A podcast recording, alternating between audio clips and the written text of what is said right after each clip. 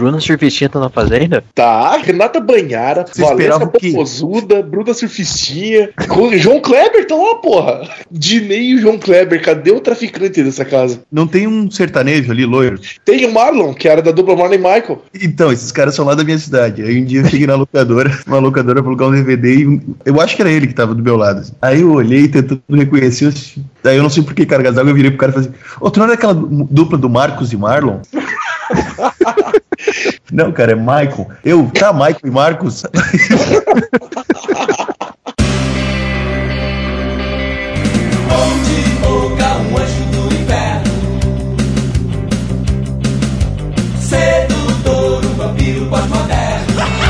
É isso aí, galera. Começamos então mais um podcast Whatever. E aqui é o Rafael falando, falando direto da Rádio Whatever 105.9 FM. Sucesso que o povo gosta. Então, começamos esse podcast falando do tema que é de vampiros. E Ah, não é a Fazenda? Ah, vou embora. Esta- então estamos aqui com os convidados da mesa que é o senhor Zenon. E o nome desse, desse podcast é Da Criação à Homossexualização da Lenda. Marcelo Soares, Todo vampiro é devoto de São Pedro. What the fuck? Tiago Moura Eu sou do tempo que vampiro mordia pescoço e não fronha. Também eu vi essa no Nerdcast, viu? Eu sabia que eu tinha tirado isso de algum lugar. Não podia ter inventado essa na hora, assim, né? e um convidado que eu nem deveria mais chamar de convidado, né? Porque já é da casa, que é o senhor Luiz Modeste. Salve galera, tudo beleza? Em homenagem ao compadre Washington que andando na fazenda. Tudo pá! Que bosta. Bom, Eu acho que o cara que tem o emprego mais fácil da face da terra, né? o único trabalho do cara é ficar fazendo. Ele conseguiu transformar ordinário em elogio, cara. Minha vingança será maligna Cara, eu já vou começar falando do vampiro mais popular que existe, né? Que é o Conde Drácula. Ele foi um príncipe, né? Morava na região da Transilvânia, que hoje em dia é a Romênia. O nome dele era Vlad III. Ele era um cara sanguinário, né? Ele- os inimigos dele geralmente ele empalava vivo, enfiavam a lança no, literalmente no cu dos caras. Ui! Era traspassado até o tórax e tal, e o cara ficava agonizando por várias horas. Daí, por causa disso, foi, foi dado o nome a ele de Vlad Tepes, que significa empalador. Ô Zé, só um instantinho. Ele enfiava o- uma lança no cu dos caras Uhum. e atravessava pela boca. e tu me Não. fala que Crepúsculo não tem embasamento. O Vlad Tepes, que a gente conhece como Drácula, ele era conhecido como o Imperador Dragão, por isso que ele era chamado de Vlad Dracul. Daí Então. que veio o Drácula. É, eu ia falar isso agora. Ah, foi mal aí, desculpa. Desculpa atravessar o bonde, tá? Pra atravessar, não, atravessar é com o Vlad aí. Ui! Creed, fica esperto. Quando ele ainda estava vivo, que, que aplicaram esse nome pra ele de, de filho de Dracul, ou filho dos dragões, porque o pai dele, o Vlad Dracul, ele era da Irmandade Cristã, que era a Ordem do Dragão, que ele se dedicava a combater os turcos, né? Então, por causa dessa história aí, ele foi conhecido como Conde Drácula. Essa é a história mais popular, né? Mas existiam lendas de vampiro muito, muito antes disso. Tem lendas brasileiras de vampiro. Tem, deve ser uma merda, né? Tem relatos de vampiro no Brasil desde a época de- dos índios, assim. Tem um que eles chamam, eu não lembro que é o nome, é um espírito mal que os índios tinham medo dos tupi-guarani, que chupavam sangue das pessoas. Então, porra, isso É, é, pré-histórico. assim. É, é, isso é uma coisa bem, bem antiga, né, cara? Na verdade, assim, praticamente todas as culturas de todas as épocas têm lendas relacionadas a criaturas, sejam espíritos, sejam ah, criaturas, pessoas que sugam a vida. O sangue, né, seria um- uma espécie de ah, representante da vida, né, que, que mais pra frente foi usado. Esse tipo de, de- de criatura que suga, suga a vida, suga o sangue e tal, isso exis- existiu em todas as culturas e em todas as épocas. Sim, desde a época dos babilônios, dos hebreus, mesopotâmios, eles sempre tiveram a crença nesse, nesses seres mitológicos, assim, né? Mas aí foi na, na Europa medieval, por volta do século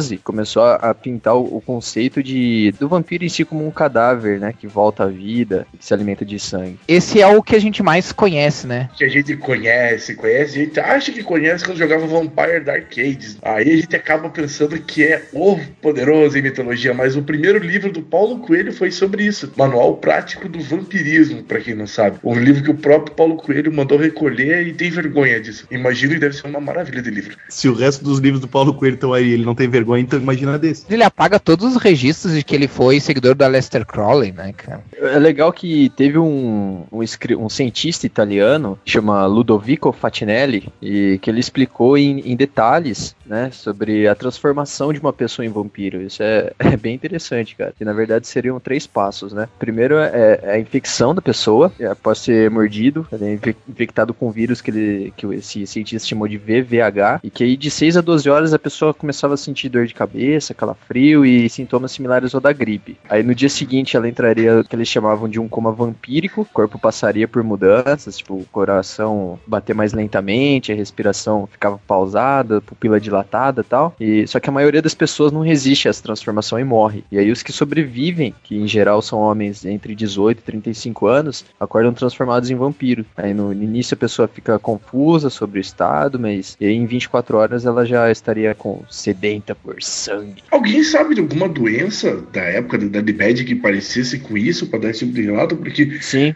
parece um quadro bem de uma doença, assim. Tinha, tinha a porfíria, foi catalogada essa doença no século XIX. Pessoas ficavam com a boca e os dentes avermelhados, sofriam de, de delírios e elas não suportavam a luz do sol. Então por isso elas tinham a pele muito pálida e tal. E elas eram constantemente confundidas com, com vampiros e, e morriam, cara. A pessoa ficava pálida, com os dentes podres, com a pupila dilatada, perdia a noção das coisas e morria. A galera tava usando crack, velho, de boa. Os primeiros vampiros são filhos do crack. Pô, deve ter vampiro pra cacete em São Paulo.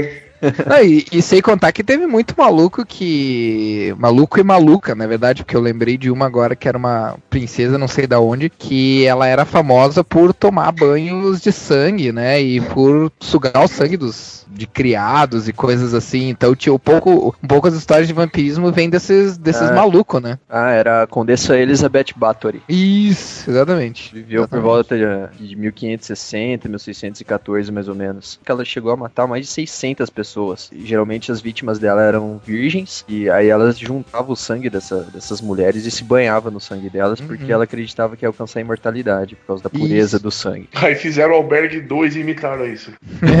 Como essa epidemia, assim, de, dessa lenda de vampiros que surgiu por volta do século XVI, cara, a galera daquela época acreditava em qualquer bosta que aparecesse, né? É uma época diferente, né, cara? É uma época que não se tinha um acesso à informação, não se tinha conhecimento científico. Era uma época em que ainda o domínio da Igreja Católica era muito grande, então tinha um- uma grande superstição mesmo, assim, em termos de, de mal, né? Então o que que era o, o- o vampiro? Ele era o, a criatura maligna que, que, que representava o mal, né? Os representantes do mal tal. Então tem, tem, tem tudo isso também, né? Mas era uma época meio foda, cara, porque aconteceu, tipo, gente que desapareceu, assim, tipo, os caras foram abrir as covas e os caras não estavam lá. Ou gente que supostamente desapareceu e reapareceu como vampiro, assim, do tipo, ah, começou a atacar as pessoas e tal. Então teve várias situações que aconteceram que contribuíram pra essa histeria e que tudo meio que aconteceu ao mesmo tempo, assim. E eles passaram a estabelecer alguns critérios, passaram a abrir a, a cova de várias pessoas e eles estabeleceram critérios que, que provavam que aquela pessoa era um vampiro, no caso, né? E cara, que nem disse uma professora uma vez, hoje, em pleno século, século 21, as pessoas há pouco tempo atrás acreditavam na existência do chupacabra, cara. O nego no século XV, no século XVI é perfeitamente normal ele acreditar em vampiro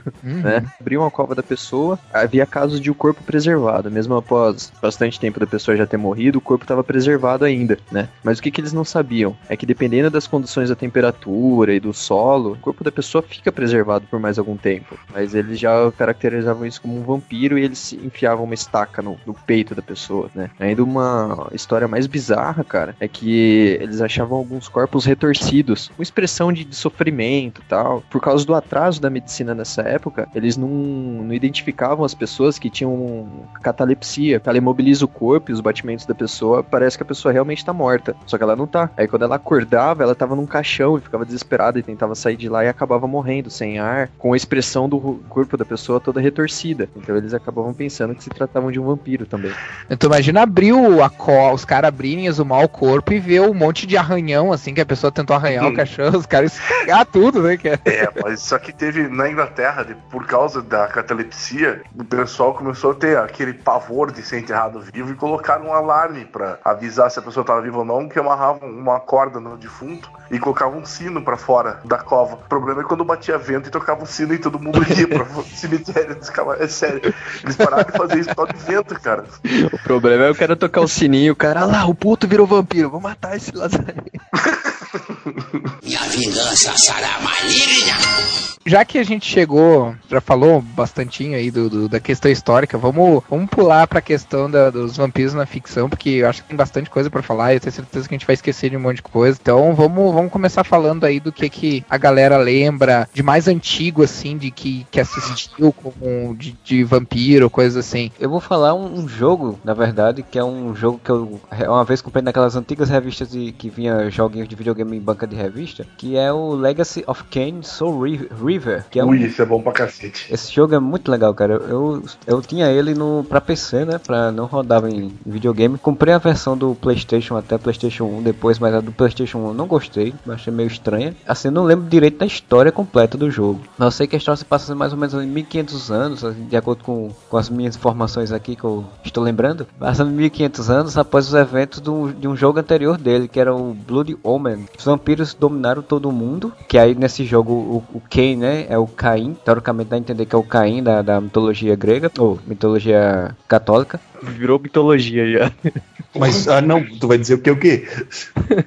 Cara, não tem um podcast que a gente não entre em alguma discussão religiosa, cara. Se um dia a gente for processado, a culpa não vai ser minha, não vai ser do ateu do blog. Cara, mas olha, tem que ter muita fé pra acreditar que o mundo veio de uma explosão, né, cara? Pergunta lá pros japoneses de Hiroshima ou Nagasaki se alguma casa foi construída. Cara, como eu falei, não vamos entrar nessa questão. Ah, É. desculpa. Em resumo, Tá, é o Caim e, o- e o Abel tem que matar ele. Não, Tá, cara. ok. Ah, Não, Fala tá o Caim falando do jogo, caí do jogo. Caim, o Caim. Tá, o que que tem o Caim? cada fase é um domínio de um grande vampiro, né? É muito parecido com aquele jogo de RPG, né? Com o Vampiro e a Máscara, porque tem certa questão de cada clã tem um, um chefe e aí você tem que ir por fases. Mas o jogo em si é muito legal, assim, a jogabilidade dele é muito boa, é uma jogabilidade em terceira pessoa, na verdade você fica vendo o personagem, mas você tem todo o movimento 3D bem legal. Ufa, que bom. É, você não vai ficar tonto.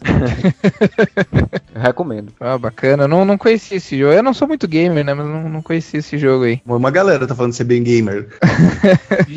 Moura, já que você tá falando. Cara, eu era muito viciado em vampiro quando eu era criança. Quer dizer, eu não tenho todo o embasamento científico que vocês têm, mas eu era muito viciado. E daí eu, tipo, quando eu assisti o Garotos Perdidos, cara, eu fiquei muito viciado. Achei muito, muito legal. Quer dizer, eu nunca mais assisti esse filme pra poder lembrar se ele é bom ou ruim, né? Você teve um cachorro chamado Nanuki também? Não, eu cheguei Um esse amigo ponto. meu tinha por causa disso. E ele saía falando pra todo mundo, ui, você está comendo vermes. Putz, Por isso que ele tá falando do seu amigo do passado, né? Porque ele não é. Exatamente. o Garotos Perdidos emendou logo em seguida com Vamp, cara. Daí eu fiquei muito viciado em vampiro. Vá, Vamp é do caralho. Eu tinha achado. Vocês lembram que eu tinha achado, né? Um link que tinha todos os capítulos da Vamp, cara. Eu tenho que achar esse troço. Vamp tá ainda. passando a tarde no Viva. passando no Eu Viva, eu cara, eu gravo. É, só que eu sou pobre, eu não tenho TV a cabo. No trabalho eu dou uma pausinha e assisto Vamp à tarde. Minha vingança será maligna. Eu queria falar do Zé Vampir, cara. Ele tem, ele tem hepatite, que ele é amarelo daquele jeito. Não, ele, ele tem alergia a sangue O negativo. Puta, é o meu. Fique de boa ele. É, então tá tranquilo. Tem um escritor brasileiro, né? Que, que escreve vários livros de, de vampiro. Que eu tô enrolando aqui porque eu não lembro o nome dele. André Viana. É, isso, obrigado. Que ele escreveu. Que ele escreveu os livros. Agora você fala o nome dos livros, Marcelo. O 7. E o Vampiro da Mata Atlântica. E também, cara, a série dessa nova safra de, de vampiros que brilham no escuro e escrevem diário, tem o True Blood, né? Que é... A True Blood, eles não brilham no escuro nem escrevem diário, cara. Então, eu tô falando dessa safra de vampiros que brilham no escuro Ah, e é o que escrevem salva. diário. É o que salva. É aquele vampiro moleque de várzea. É uns vampiros, mas os superpoderes deles são foda, que é meio Smallville, né, cara?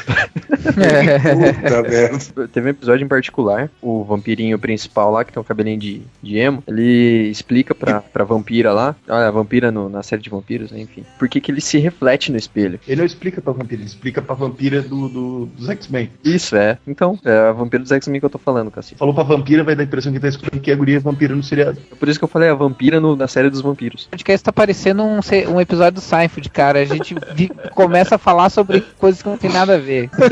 Enfim, os vampiros, eles tinham. A, corria a lenda de que os vampiros não tinham reflexo no espelho, porque o espelho mostrava o, a alma das pessoas, né? Refletia Ah. a alma das pessoas. Que o vampiro lindo. não tem alma. E aí ela pergunta pro carinha por que, que ele aparece no espelho. E ele fala que durante os séculos os próprios vampiros criaram lendas para eles poderem se juntar, se misturar à multidão, as pessoas, entendeu? Então se por acaso ele fosse acusado de ser um vampiro, iam colocar um espelho na frente dele e apareceu o reflexo dele no espelho. Esse cara Esperto, não, hein? não é um vampiro. É. Os próprios vampiros criaram, criaram lendas em cima deles mesmos. A única fraqueza deles no seriado, se não me engano, é prata, né? Sim. E é, É, muito massa, cara, o jeito que eles morrem quando, quando enfia uma estaca em True Blood, cara. Não tem aquele negócio de. Lembra da Buffy? Na Buffy enfiava a estaca e o cara virava fumacinha, né? Sim, sim. Ali não, explode em tripa, cara. É muito massa. é. Ou então aquele, Que aquele referência, hein? Aqueles vampiros do, do John Carpenter, que você coloca o sol no. Os caras no sol e sai um, um busca-pé assim das costas do nego.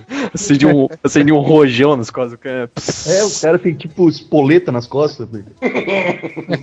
Cara, eu nunca assisti True Blood, eu só assisti uma cena, que é a cena que a. Uma ou duas cenas que a Ana Peckin aparece com os peitos de fora, era só o que eu precisava ver. E aí... O Algures vendo putaria. tem O intelectual do blog.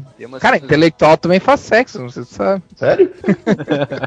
Modeste. Em primeiro lugar, vocês falando de filme, eu lembrei de uma coisa que eu não posso falar muito alto agora pelo horário, mas a pessoa que vai editar, por favor, se puder colocar a gravação. Vou não, quero não, posso não, minha mulher não deixa não, não vou não, quero não, não, não. Hello, Pussy Lovers!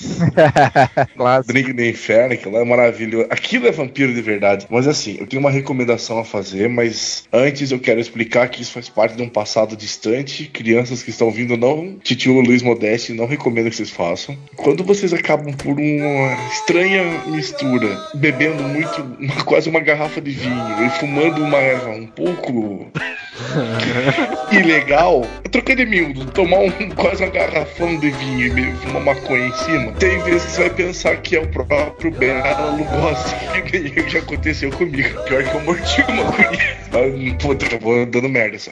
Mas assim, não, sério, Bela Lugosi, esse, tudo que a gente tem hoje de arquétipo do vampiro, a figura emblemática e tal, vem de um ator que não sabia falar inglês, que decorou as suas falas ali na cara e na coragem, tem aquele sotaque horroroso, que eu não sei nem de onde que é o Bela Lugosi, não me lembro disso agora, mas o cara, ele conseguiu entrar no imaginário popular, a figura que todo mundo tem na cabeça de vampiro, acaba sendo um subproduto desse filme do, de Drácula com o Bela Lugosi, que é um puto de um filme ainda hoje, você vê os morceguinhos de papel com corda ainda assim, o filme é legal. I É. never drink wine. O cara é um baita de um canastrão, cara. Ele e o Christopher Lee, tem que juntar os dois, não dá um ator, mas fazendo vampiro fica bom. Clássico, né, cara? Total. Então serve, se vai pra vocês, garotinhos que estão ouvindo e querem saber o que é vampiro, vão atrás de Bela Lugosi. Que cagaço, eu pensei que você ia falar com tomem vinho e fume maconha. Crianças não usem drogas. Não, não, não, tio Modeste não recomenda. Minha vingança será maligna. Minha primeira lembrança de vampiro, eu acho que pra alguns aí não vai ser surpresa, foi o Deu a Louca nos Monstros, né, cara? Que é um clássico da, da sessão da tarde e que eu, eu sempre digo que é um dos meus filmes favoritos, não o meu filme favorito. Não sei se vocês lembram do filme, mas pra, pra gente que é, quando o cara é criança, assim, pra criança aquele filme é muito foda. Muito foda mesmo. Tem umas cenas bem fortes, assim. E algumas das cenas fortes eram com o vampiro mesmo, que, que eles eram todos baseados meio que nos monstros da Universal, né? Então tinha E o ele era o chefão. É, ele era o chefão, exatamente. Então era, era bem, bem bacana, assim. Então acho que é uma referência boa, porque eu tenho o filme hoje e ele. Eu assisti ele mais velho, assim, e por mais que ele seja datado em algumas coisas pequenas, assim, na história em si, ele ainda, ele ainda é bem atemporal, assim, ele ainda é uma história bem legal e tem os apesar de simples, e tem uns detalhes bem bacanas, assim. Então, bah, quem não assistiu ainda, tiver a oportunidade de assistir, quem é mais novo também, assiste que, cara, que é um, é um filme bem legalzinho, assim, bem, bem divertido. E é uma pena que o Freud não tá aqui no, no podcast, porque ele podia falar que a primeira lembrança dele foi quando ele assistiu Nosferatu na estreia, né? quando, ele, quando ele completou, tipo, bodas de prata, assim, né, já. Não, não, não. Ele tava fazendo 18 anos quando, quando estreou Nosferatu, ele Cara, podia mas, entrar. mas falando em Nosferatu, cabe aqui, eu acho que uma recomendação pra quem quiser, pra quem não conhece, assistir a Maldi- é, Maldição do Vampiro, se eu não me engano. A sombra É um- do vampiro. A Sombra do Vampiro, que é um puta de um filme que fala como se o, o Murnau, que é quem, quem o diretor do filme, tivesse negociado com um vampiro de verdade, que seria o Mark Frank, o papel que o Mark Frank faz, que é o William Defoe que faz esse vampiro, é muito massa. É William muito bom mesmo. O, o John Malkovich, puta filmaço, assim. Muito bom mesmo. esse Nosferatu não tinha uma loucura que o ator começou a achar que era vampiro de verdade? Exatamente, o Mark Frank. Esse filme, A Sombra do Vampiro, ele parte dessas, dessas histórias que o, Ma, o Mark Shrek ele não sempre aparecia pros atores caracterizados, andava nos, nos bastidores e tal, ele nunca saía do personagem, sabe? E aí diziam que não, isso aí é parte do, da atuação dele e tal, ele é um cara que leva muito a sério o trabalho. E aí ficava essas lendas assim, porra, mas como é que por que o cara tá sempre caracterizado e tal? E aí A Sombra do Vampiro explora isso, sabe? Pô, Nosferatu é foda, cara, até, até hoje assim, mesmo sendo, claro, um filme bem antigo e tal, é muito foda. E o pior é que aquele ator que fez o Nosferatu sem a maquiagem não faz tanta diferença, né? O William Defoe também não com faz. É que nem o Ron Perlman lá com o Com Hellboy, o cara. Hellboy. Ele parece muito com o José Serra, que era o Nosferatu. O Sr. Burns. Vocês sabem que o Nosferatu ele foi feito porque os caras não conseguiram comprar os direitos do Drácula, né? Drácula do Bram Stoker. Naquela época ainda não, ainda não tinha expirado, né, o- os direitos e precisava comprar, e daí eles não conseguiram. Aí o cara pegou, fez a mesma história, só mudou o nome. claro, algumas coisas, enfim. Mas vem cá, o, o Drácula do Bram Stoker foi, foi escrito em em quando, cara? De 1800 e pouco, 1897. É, o, Caraca. é que a lenda é muito mais antiga, então ele até que é recente, assim. Foi o Drácula que instituiu vários desses clichês que a gente conhece hoje de vampiro, tipo os caninos, não sei se é o negócio do, do espelho, algumas coisas, eu não É. lembro exatamente o que, mas teve várias coisas que são clichês de vampiro que só vieram do Drácula, que não existia antes. Foi esse filme do Nosferatu, que era o Conde Orlok, né? No, no filme. Ele que introduziu o lance dos vampiros morrerem com luz do sol. que Antes eles não, não tinham essa parada. Se você for ver no livro do Stoker, tem passagens do, do Drácula andando de dia. Sim, Então, e aí foi depois do é Nosferatu. verdade. Eles eram criaturas noturnas, mas a mesma coisa, que nem um morcego. De vez em quando você vê um morcego voando de dia. Eles são sensíveis, mas não são, não é in- intolerável, né? O vampiro ele sempre teve, até o Drácula ali, ele sempre teve essa essa aura de, de- que envolve sensualidade, né? Então ele sempre era o cara que seduzia. Então ele sempre era um cara bonito, rico, porque todo mundo sabe que pra seduzir uma mulher não, não basta só ser bonito, né? É interessante esse negócio que você falou, que eles pegaram a história do Conde Drácula e adaptaram pro filme do Nosferatu, que não adiantou muito, muito essa adaptação não, né? Porque a viúva do Stoker, ela processou a produtora. Sim, porque a história é quase a mesma, né, cara? Sim. e ela ganhou, e por isso a produtora lá, a Prana Filme, ela foi à falência, e aí o juiz ordenou que, é, ordenou que se destruíssem todas as cópias do filme. Graças a Deus não conseguiu. Não, porque Esse- já tinha sido distribuído pra vários outros países, né? Esse lance de Sim. vampiro andar de dia, no, Vamp todo mundo andava de dia também. O vampiro tem que, ser um, tem que ser um cara bonito e sedutor. Porra, nem La Torraca, caralho. Norra, Otávio Augusto, cara. Pro gosto. Cara, eu- chamo a minha mulher de lindinha, até hoje ela não saca por quê, cara. Ela foi assistir, ela foi assistir Vamp e se ligou do, do Matoso chamando. Ô, Lentinha, Lentinha, vem cá, Lentinha. Que isso? Ela ficou puta da cara. Mais do que Otávio Augusto e Nela Torraco, Francisco Milani era vampiro na novela. Puta! o Paulo José era vampiro. O Guilherme Leme, porra, o empresário da Natasha, cara. Não, o Guilherme Leme, ele, ele fazia o, o vampiro metido a sedutor, assim, de resto era só sacanagem, né, cara? É, que beleza. O Rafael falou do lance de, de vampiro ser, ser o sedutor, o pegador, mas vocês sabem de onde que vem esse, esse lance de que vampiro é pegador? Cara, tem um poema, acho que foi uma das primeiras obras, assim, que, que fizeram com o vampiro, que já, já tem isso, assim, mesmo. Na verdade, os vampiros, eles têm uma, uma incontida energia sexual, né, que atrai o, o sexo oposto. É, não precisa nem necessariamente ser bonito, né, tem, é, tem vários filmes, até o, o do Bram Stoker mesmo, que ele, ele seduzia as mulheres, mas é por causa do, do jeito dele, né, não era por causa da aparência. Era um cara sedutor, assim, que as mulheres ficavam meio hipnotizadas. Quando eles tinham aquela tradição de, de tirar os corpos da, da cova das pessoas, desconfiavam ser vampiros, os ciganos, eles falavam que alguns desses vampiros, entre aspas, quando tiravam da cova, eles tinham uma ereção sexual, cara. Eles estavam com pinta em riste, né? E aí começou a ser, ser relatado histórias de, de vampiros que, que eles tinham, mantinham relações sexuais com, talvez com a viúva ou com outras mulheres do vilarejo. E aí até apareceu até mulher grávida de vampiro. Que aí, que aí é o boto. Que aí eles falavam que era um Dampir, né? Que era um, o híbrido, né? Do vampiro com o humano. Que aí essa, essa criança ela era dotada de poderes sobrenaturais e conseguia identificar um vampiro. Blade. É um Blade, é. É, Blade. Mas é por causa dessa energia sexual toda que o vampiro doidão só bebe sangue de menstruação, será?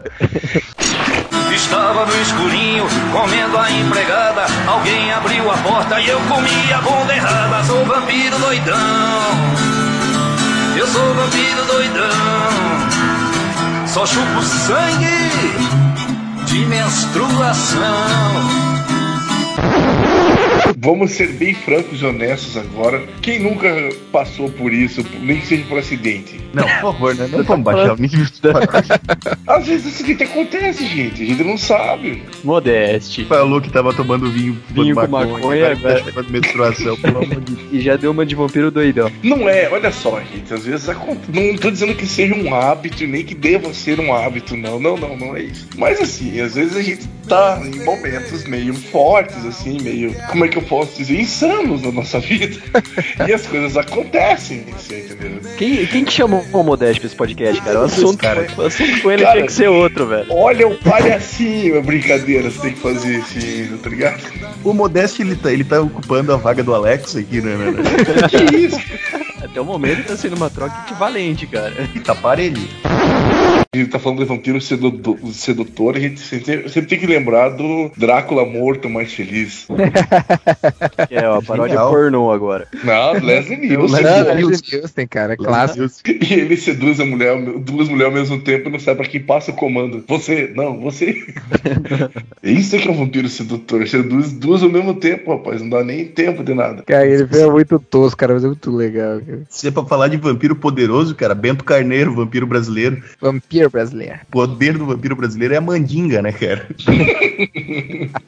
É rogar a praga, as duas badalas notúrnicas. Cara, mas assim, falando assim, se for falar assim de um personagem assim brasileiro, eu acho que um que mistura isso, todo esse caldo de, de- dessa cultura de vampiro, de personagens da noite, de escuridão, e acaba formando um personagem 100% brasileiro, é o Zé do Caixão, né? Cara, que acaba transformando isso, assim, e faz uma coisa genuinamente brasileira, uma coisa bacana, assim, uma coisa iconoclasta. Pô, você vê no primeiro filme, Meia Noite Levarei Sua Alma, o pessoal na procissão de Sexta-feira Santa, ele comendo carne na varanda. Justamente por fugir dessa coisa mais sobrenatural, ele fica uma coisa que lembra bem, né? Esses. Tipo o Drácula que desafiava a sociedade, os, os bens comuns, né? Essas coisas assim. E, pô, o cara consegue fazer um personagem muito legal, consegue ambientar bem as histórias, assim. Zé do Caixinha é foda. Minha vingança será maligna. A gente tava falando de vampiro híbrido, mas não tem só o Blade, cara. Tem o Kaique Brito também, ele foi vampiro híbrido. Como é que é? Aonde? Um beijo do do vampiro. Vapora. Ah, é, teve essa porra. Cláudia Cara, Raia essa tá época, essa época eu já não assistia mais TV, então nem sei. Foi a tentativa de fazer um Vamp 2, né? Foi uma bosta. Essa abertura era legal. A única coisa que eu lembro é que teve uma participação especial do clone de Vladimir Polanski, o maior vampiro de todos, Sr. Neila Torraca. Pelo menos por alguma Sério? coisa ela Não, prestou, então. É que o Modeste falou do Um Drink no Inferno. Só uma curiosidade besta aqui. Você sabe quantos vampiros foram mortos nesse filme, cara? Não. 122 em menos de duas horas. Jesus. Que é um absurdo. Eu acho que tinha que aprovar uma lei no Senado da vampirofobia.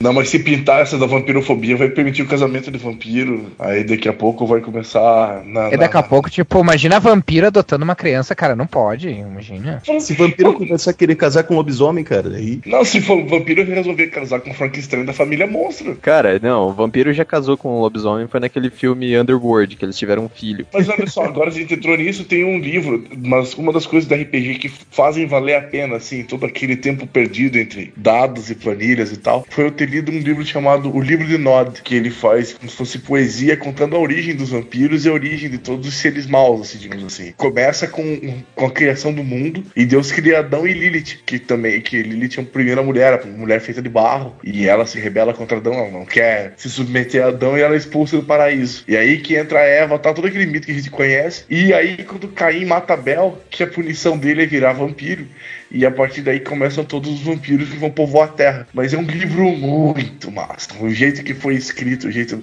Eu não sei quem foi, porque é um livro da. que é uma Wizard of the Coast, que é a companhia responsável pelo Vampiro à Máscara. Mas é um baita livro que serve não só como referência pra RPG, mas como livro por si só, assim. Tem RPG que rola bastante disso, de vampiro. É, e tem as raças, né? Tem os vampiros sedutor e, e pegador, aí tem o- os Nosferatu, que são a, a.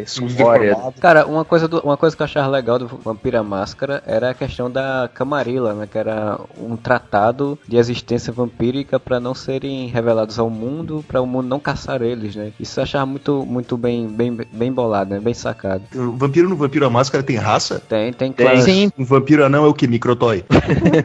cara, mas vamos combinar que essa história de, de ter vampiros se, se escondendo da humanidade pra não ser caçado é pura idiotice, né, cara? Verdade, não, porque isso vem desde a época da Idade Média. Seria Não, eu digo em termos realistas, se a gente fosse ver, né, cara? Porque nós temos uma espécie que é obviamente superior ao ser humano. Eles não iam simplesmente se esconder, né, cara? Simplesmente iam dominar a gente. Deu. Inclusive tem um filme muito legal chamado Daybreakers que parte desse princípio até. Mas é Tá, agora- lógico, né, cara? Eu sou um cara super poderoso que me alimenta de seres humanos e tenho poder pra cacete. Vou ficar escondido, caralho, vou tocar o terror nessa porra, né, velho? Você, e se e você tocar o terror e acabar a tua comida? A gente não se alimenta de boi e de vaca, eles não É? acabam por causa disso. O Ivaca não é consciente, né? Então É tinha uma- que ter um vampiro fazendeiro sequestrando humanos e cultivando. Em Blade tem o rei isso, do né? Sim.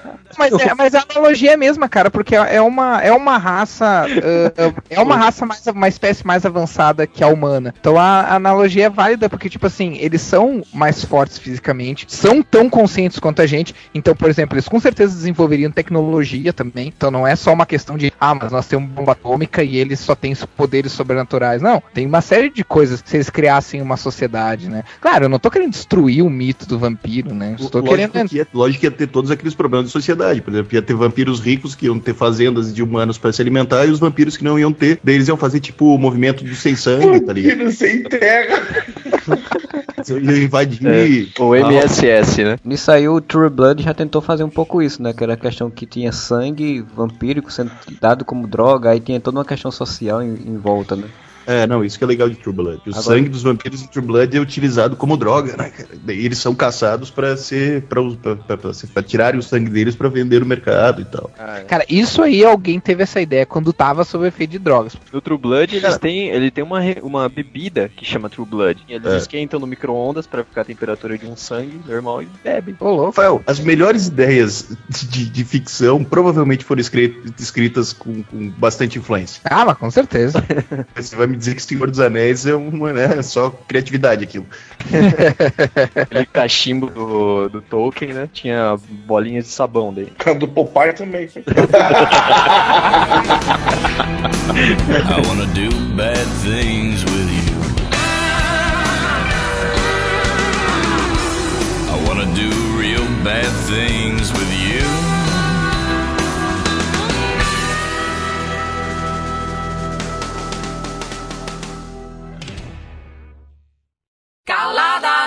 de breve.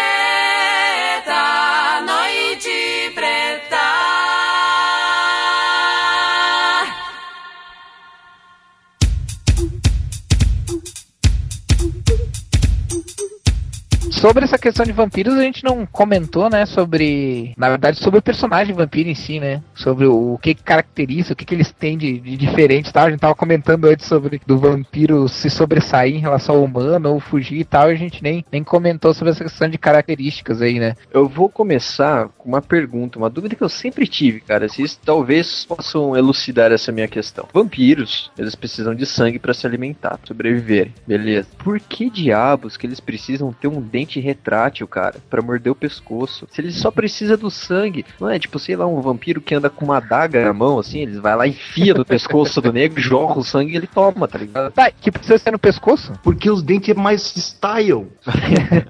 Gente, são predadores. Predadores têm presas. Tá, então, mas é pra isso, ele ficar 24 horas com o dente pra fora, assim, Mas tá ele ia As ficar, cobras ficam. ele ia ficar falhando assim. Você já viu? Ele ele tenta botar aquela dentadura de carnaval. Você não Que horror. A Como é que questão o é que, vampiro ia conseguir seduzir alguém fazendo assim?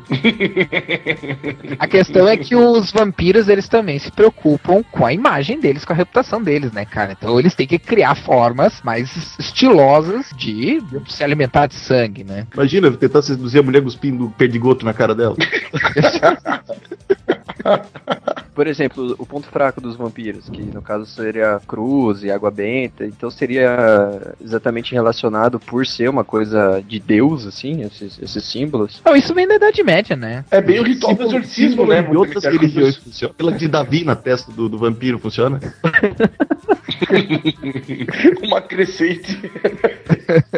Pô, fazer um trabalho, trabalho de macumba pro, pro vampiro. vampiro ateu. No, Vamp- no, no, no Vamp dá certo. Lembra que o Tony Tornado é um pai de santo que faz trabalho contra vampiro. É verdade. Verdade, Vampiro. cara. Caralho, nem lembrava disso. Eles precisam de, de sangue, beleza, pra sobreviver. Mas eles já não estão mortos, cara? Por exemplo, um vampiro que não toma sangue, ele vira um zumbi. Pô, como que funciona esse negócio? Tipo, os órgãos dele não funcionam mais, porque que diferença faz o sangue nele? Ah, no vampiro eles entram um tipo de hibernação sem sangue, né? Pelo que eu já li ou vi em filme, alguma coisa, teoricamente seria porque o sangue faria com que os órgãos principais, assim, o que serviria pra manter raciocínio, manter a questão motora funcionando. Por isso que Aí é que vem a minha dúvida. Se, se os órgãos funcionam e, e se ele toma o sangue e tal, o vampiro caga, velho. Jesus amado. Não garanto, mas mijar e se tivesse pedra no rim.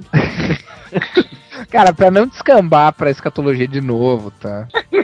Eu acho que a questão do vampiro é a mesma questão que eu comentei no podcast de zumbis. O vampiro ele tem que ser visto de uma forma mais alegórica e, e- e menos física, no caso, né? Menos, menos material, né? Ele é um inimigo da vida, ele representa tudo aquilo que te ah, puxa pra, pra baixo, que te deprime, que te, que te impede de, de, de- viver, digamos assim. Vampiro de almas. É aquele tipo de pessoa que, uh, quando tu tá perto dela, tu se sente cansado, tu não se sente bem. Tipo, são pessoas que elas não têm, vamos dizer, entre aspas, vida própria e elas puxam a vida das pessoas, assim, ó. A energia vital, vamos dizer assim, das pessoas. Dizem que daí sempre que tu tá em algum lugar e do nada tu se sente meio, meio cansado, meio sonolento, isso é porque tem alguém por ali que é um, um vampiro, um vampiro psíquico. Conheço uma galera desse jeito. Aí são drogados mesmo. Não, não, não, não, não. Gente que chega do teu lado e deprime. Ah, tá.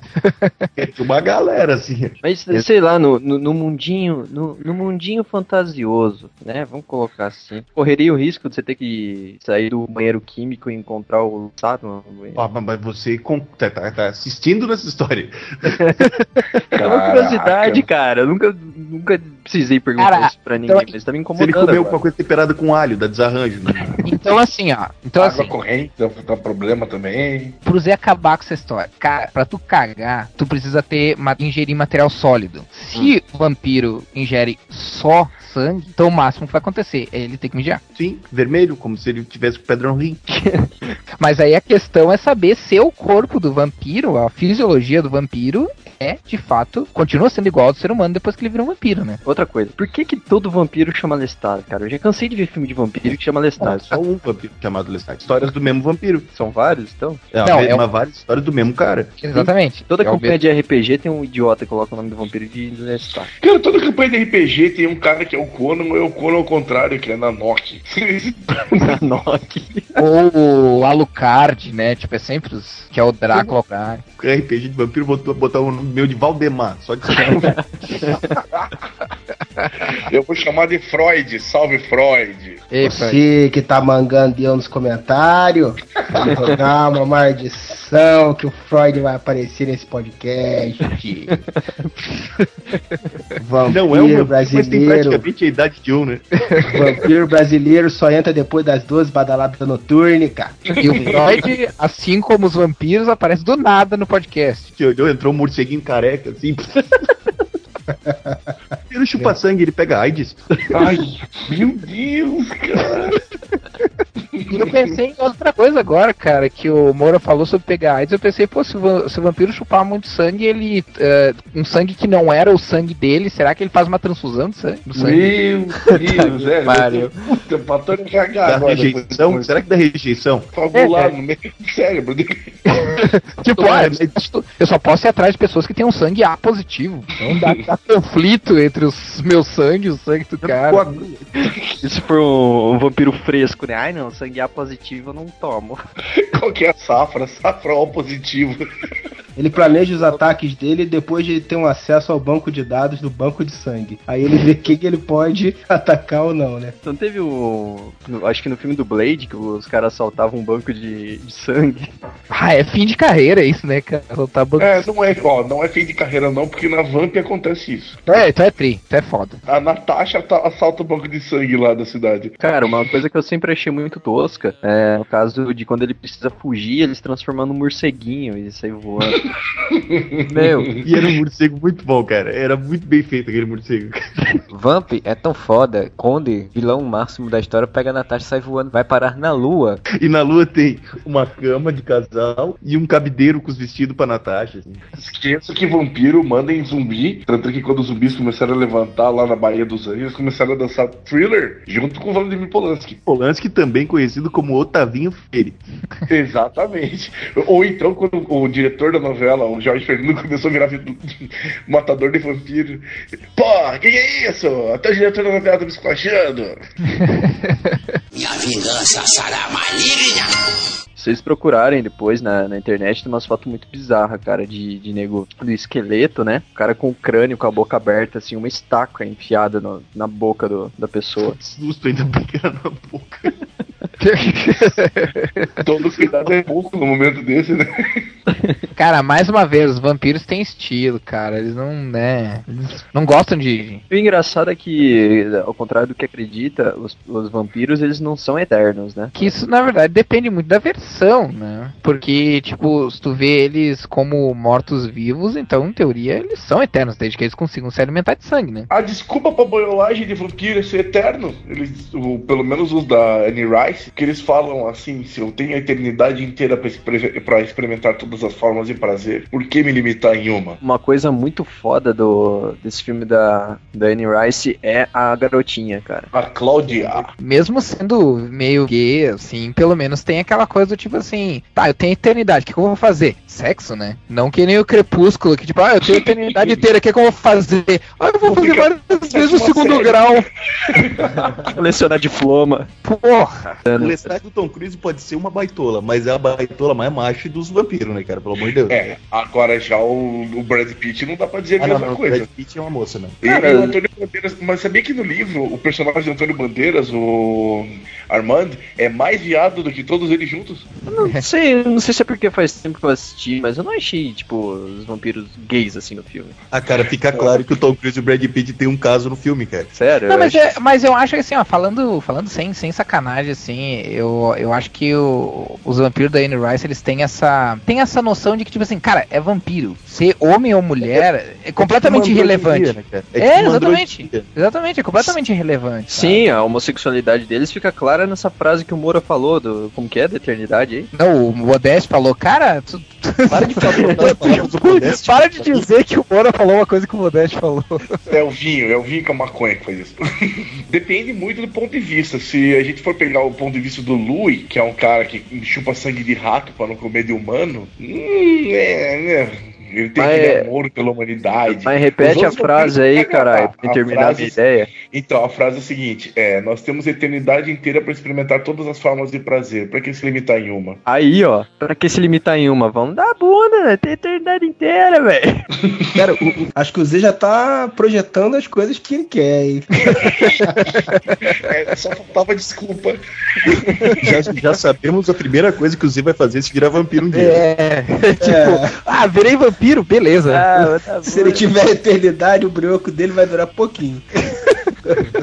Como já diria aquele cara lá do torcedor do América, né? Vai, Tom, vai levar uma estaca no cu.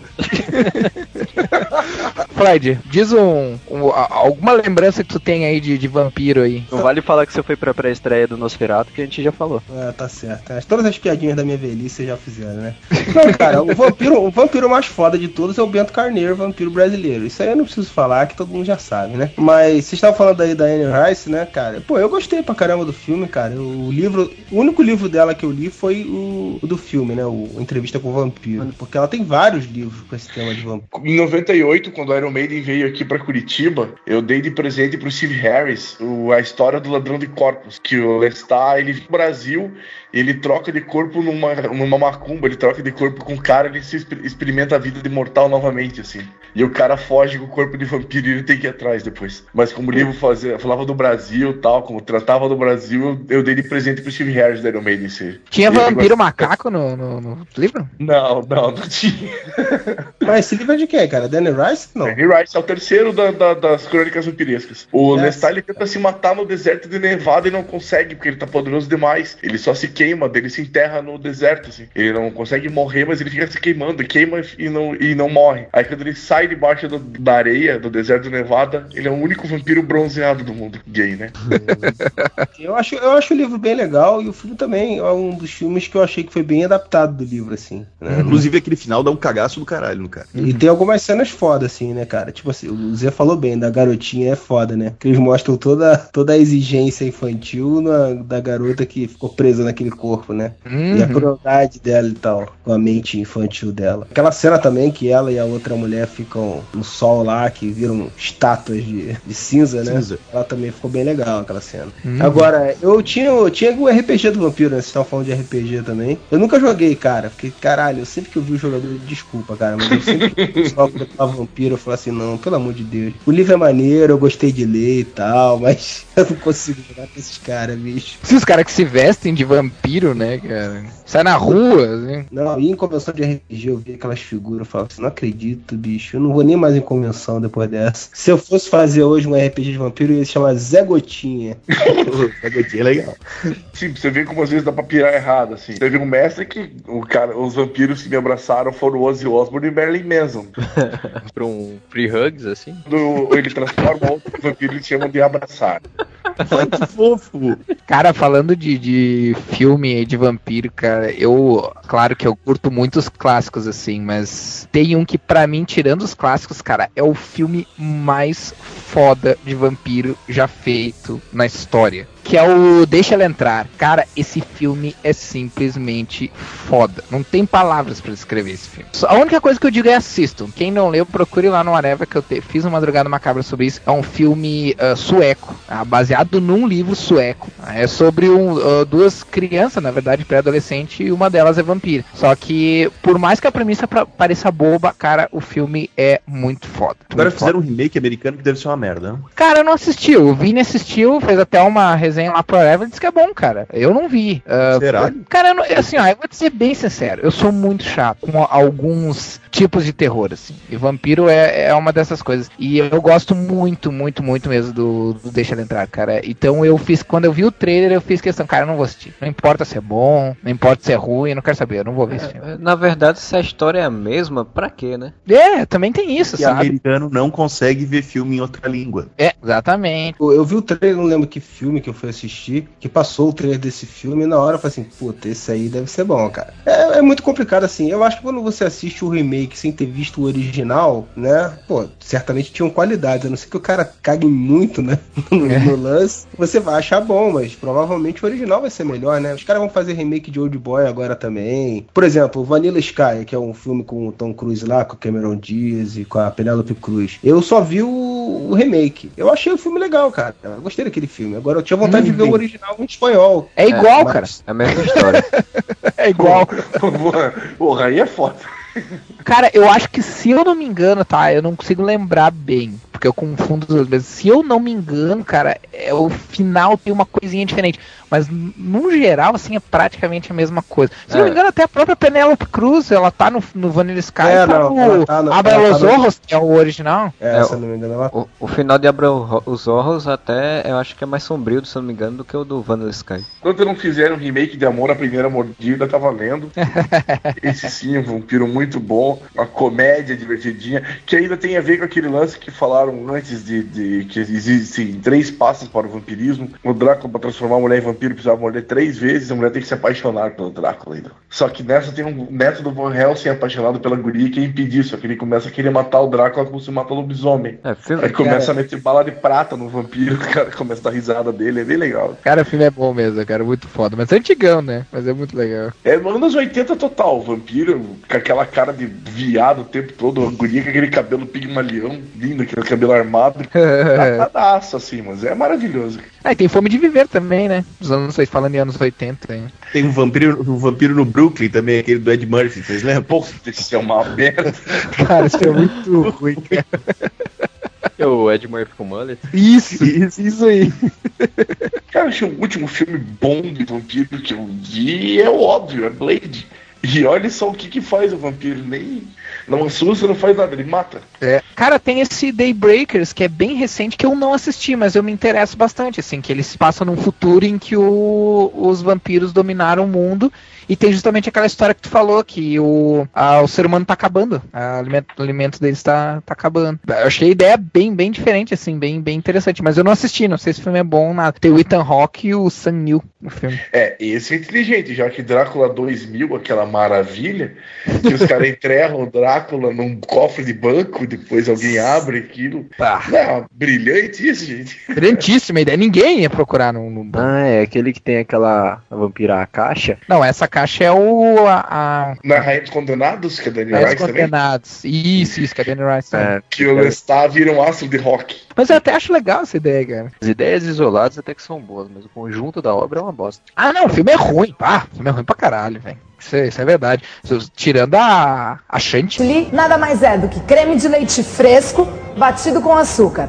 Não tem segredos. Eu sei que o Freud mandou uma coisa maravilhosa agora que lembra por que, que vampiro existe. A foto da Salma Hayek no Liga do Inferno. A Sama Hayek é bom concurso, né, cara? Minha vingança será maligna.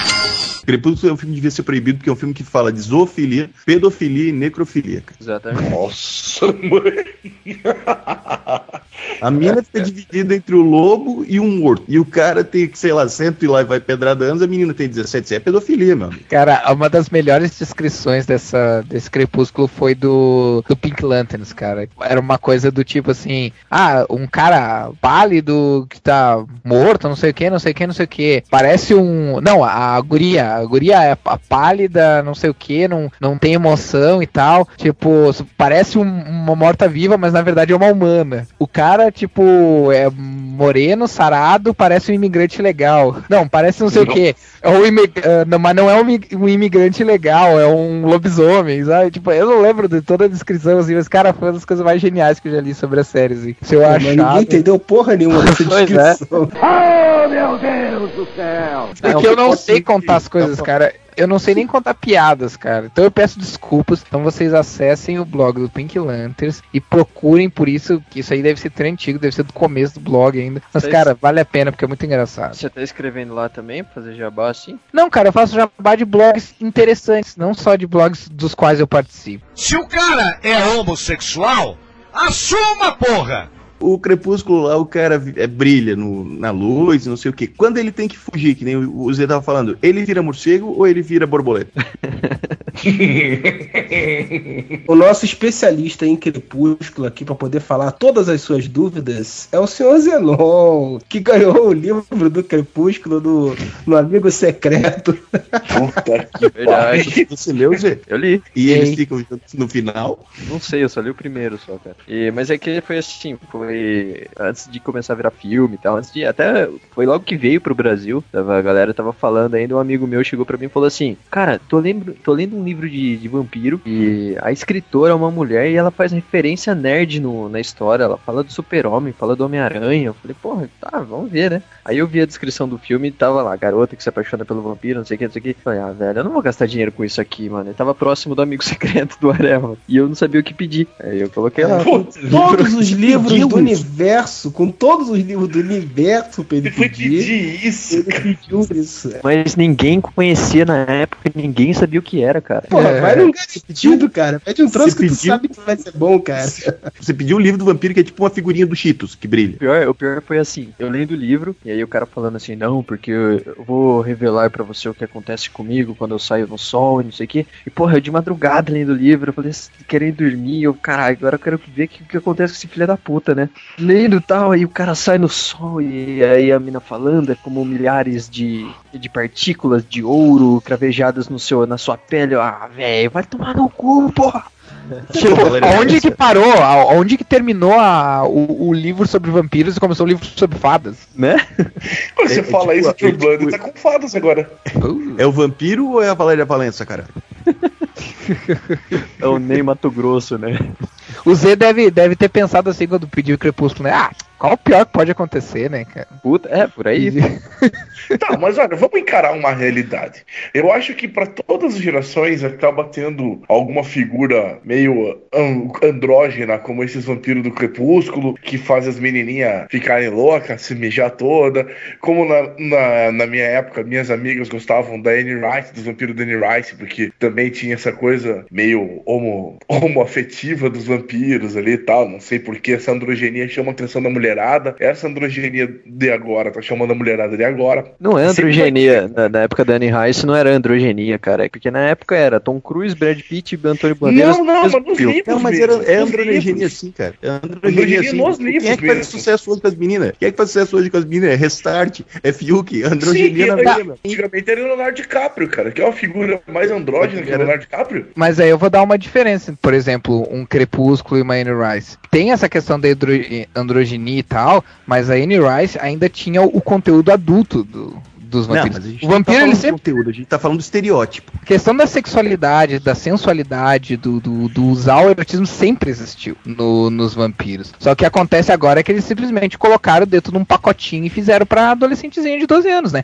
E pra mulheres de 40 anos que têm mentalidade de 12. Agora, agora vejam só, todo mundo fala do crepúsculo, do lance deles brilharem no sol. Aliás, tem um vampiro negro lá que quando sai no sol parece a globeleza, né? Mas Só que o pessoal que, que nu- nunca leu tem coisa pior, cara. Que eu considero pior. Aliás, não considero pior, considero no mesmo nível. Que é assim, eles são vampiros, os bonzinhos, são vampiros vegetarianos. Ou seja, eles Hum, tomam sangue humano, cara. Eles saem pra caçar. E aí, quando eles saem pra caçar, o que que acontece? O vampiro principalzinho lá, ele só come, ele só toma sangue de, lo, de leão da montanha. Logo de que do Leão da Montanha. Ele fala, saída pela esquerda. Você falou vampiro vegetariano, eu associei a nabo já. Não, É, peraí, peraí. Ele peraí. corta uma beterraba e pensa que é saída.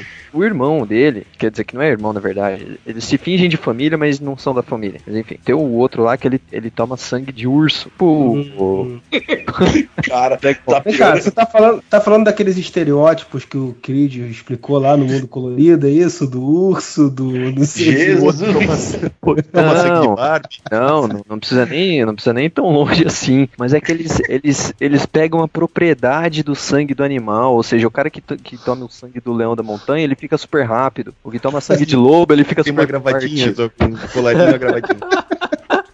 Sabe o que, que me deixa mais puto, cara? É que é com esse negócio de, tá, vampiro vegetariano. Em primeiro lugar, pra ser vegetariano, ele tem que comer vegetal.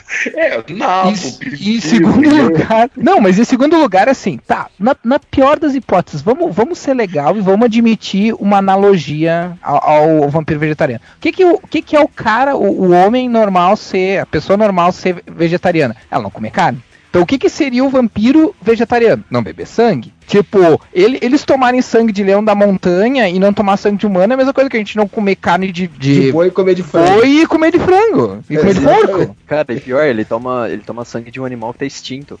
Pô, até morreu. Pior Esse- ainda. Esse já morreu e já sabe. Tem uma amiga minha que ela, que ela gosta, ela lê a, leu a série toda e tal. E É sempre uma amiga, né? eu concordo. Mas é que eu considero ah, o, o argumento dela um pouco mais embasado do que das pré-adolescentes histéricas. Que ela falou que é o seguinte, com relação a esse lance deles brilharem no escuro. Que assim, é, o livro, ele é descrito pela visão romancista de uma garota biruta que conheceu vampiros e lobisomem. Beleza. Então ela tá encantada com tudo aquilo, aqueles vampiros, e ela acha tudo lindo, tudo bonito, ela ser igual aos caras, não sei o que, não sei o que. Esse lance dele sair no sol e brilhar pode ser a visão romancista dela com relação a isso. Pode ser que se fosse um livro narrado por, uma- por um terceiro, porra, o cara tá pegando fogo, tá saindo. Não, cara, olha só, eu Entendeu? aceito se ela falar que é a visão de uma garota completamente chapada de ácido, que ela tá Aí vendo tu até tudo brilhando, Aí Que tava junto com o Nordeste tomando vinho. não tem como uma pessoa, entendeu? Numa visão pessoal, achar que o vampiro tá brilhando no sol, cara. Puta que Não, pariu. até, até, tu pode, até tu pode colocar isso como uma alegoria, como uma metáfora, cara, mas não torna a coisa menos idiota, sério. Não, não, não, eu não tô concordando com ela. Eu tô falando que dentre todos os argumentos, esse foi o Que- que menos a pessoa que pior. já tá tirando. Não, não, não, nada a ver. Eu não concordo. Não, mas, Não, mas assim, sério, ó, cara, sério. faz sentido porque ela, ela escreve no diário dela, né? Basicamente o livro é ela, é ela contando a história. Então até faria sentido, né, cara? Mas não faz a coisa menos idiota, né? Ah, uma curiosidadezinha aqui é que as menininhas ficam falando, ai, o lobisomem, é o lobisomem. Ele não é lobisomem porra nenhuma, né? Porque lobisomem seria a mistura, né? Seria um lobo com características humanas, assim. No caso, eles eh, seriam transfiguradores, né? Que eles se transformam em lobos mesmo durante o dia. Como é que é vibradores? Trans, transformura, é o que transformista que usa vibrador. Transfiguradores, tipo mutano, assim. Do... É, que nos quadrinhos a gente chama de transmorfo. Pô, Na minha terra eu chamo de viadagem. Mas... Não, cara, mas aí, sério, o que acontece? Cara, a merda do, da Anne Rice é justamente isso, né? A Anne Rice, ela criou uma visão que, assim, é- eu gosto da- do, do, do livro Entrevista com o Vampiro, do filme. Ele traz um outro tipo de, de visão, que é realmente do cara que mantém ainda as características humanas e aí tem aquele conflito de, de se tornar um predador, né? Agora, o problema é que quando chegou agora nessa versão mais água com açúcar ainda, cara, começou a ter absurdo, assim, por mais que você deixe, releve que determinadas características, cada obra vai ter sua característica, começou a esculhambar demais, assim, sai completamente do contexto do que é o vampiro, que você se pergunta, por que diabo a mulher continua usando o nome vampiro? Isso não tem nada, não tem porra nenhuma a ver com vampiro, cara. Cara, Isso que é vampiro. foda, porque, porra, um- inventa outra criatura, então, e conta outra história, bicho. Se é pra fazer romance de, de humana e, e vampiro, cara, a Buffy fazia isso e não precisava de viadagem. É, True Blood faz Olha. isso, não precisa de viadagem. Olha, olha, você lembra realmente do, do- do- do seriado do- da, da Buffy? O Angel não era viado. Hum, tá bom. Tá bom, o É, tudo bem, Angel. começa pelo nome que o ne- o nome não ajudava. Va- Um vampiro, um vampiro chamado Angel. O nome dele era Angelus. É, tá Aí bom. quando ele virou bonzinho, virou bonzinho, não adianta. Vampiro bonzinho já tá errado, cara. Isso não existe, bicho. Cara, essas duas séries eu não curti, cara. Era um vampiro com alma. Gente, vocês têm que entender o seguinte: esses desgraçados aí que estão estragando com o nome estão acabando com a reputação dos bons vampiros, como era a família Drácula. Família Drácula sim que era massa. Al- alguém riu, alguém lembrou. Quem foi que lembrou aí? Eu. Ah, com certeza. Família Drácula, que tinha um desenho, um mal sapão, um mal sapão. Tinha, tinha. Mas é, não era só Drácula, né? Tinha vampiro, tinha lobisomem. Era a coleção dos monstros clássicos, assim, todo no, num pacote. Cara, mas tu desenterrou essa, hein, Modesto? Caralho. E, e o Dom Drácula, então? Vocês lembram do Dom Drácula? Dormia num ovo. Ah, não, esse era o ovo. Tinha um pato Drácula, não tinha? Que tinha uma, dormia num ovo? Não, o Dom Drácula é aquele do japonês, que era desenho japonês. Era muito bom aquilo. Cara, até hoje eu lembro de um episódio do Dom Drácula, cara. Que ele inventou um lápis que colocava a cola da prova dentro do lápis. Aí ele olhava por dentro do lápis assim, e tinha toda a matéria da prova. Assim, caralho, eu preciso de um lápis desse, cara. Eu também pensei isso, cara, quando eu vi esse desenho do lápis. Vocês lembram É. do, do filme de 83 que, de vampiros que tinha o David Bowie como personagem?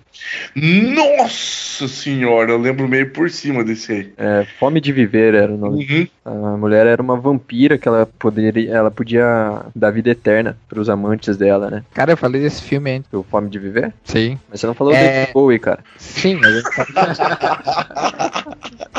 Tem que falar do David Bowie, deixa eu explicar pro Rafael, ele não sabe.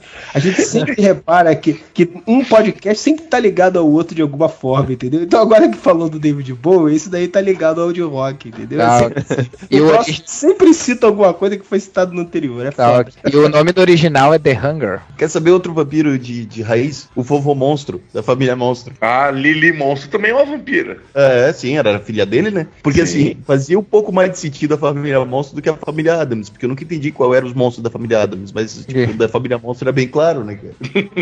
O da família Adams não eram monstros, eram pessoas que gostavam do lado negro da, da força. Ah, e o primo It é o quê? Um cabeludo, é. O tropeço. Tá bom, Nerd. You ring. O tio Chico, tu vai me dizer que aquilo é um ser humano. Cara, pô, já me chamaram de tio Chico quando eu raspei a cabeça aí. É? Caralho, pior que olhando a foto do Modeste aqui agora, velho. Faz sentido. Porra, vamos se fuder. Cara, Ô, tio Chico. Tio Chico. O dia que Vai você tomou vinho lá, vinho com aquele com o cigarrinho do capeta, foi o mãozinha que enrolou? Cara. mãozinha não pode fumar maconha que ele não consegue deschavar o beck, cara. Então, por isso que ele enrolou, ele enrolou pro tio Chico consumir. Que isso? Não, eu queria falar rapidinho do, do livro, né, do Del Toro, que já, sa- já saíram dois livros, eu li o segundo, mas não fiz o review até hoje, e vai sair o terceiro, acho que esse ano ainda, se eu não me engano, que é uma saga de vampiros também, que o primeiro livro se chama Noturno, o segundo, puta que pariu.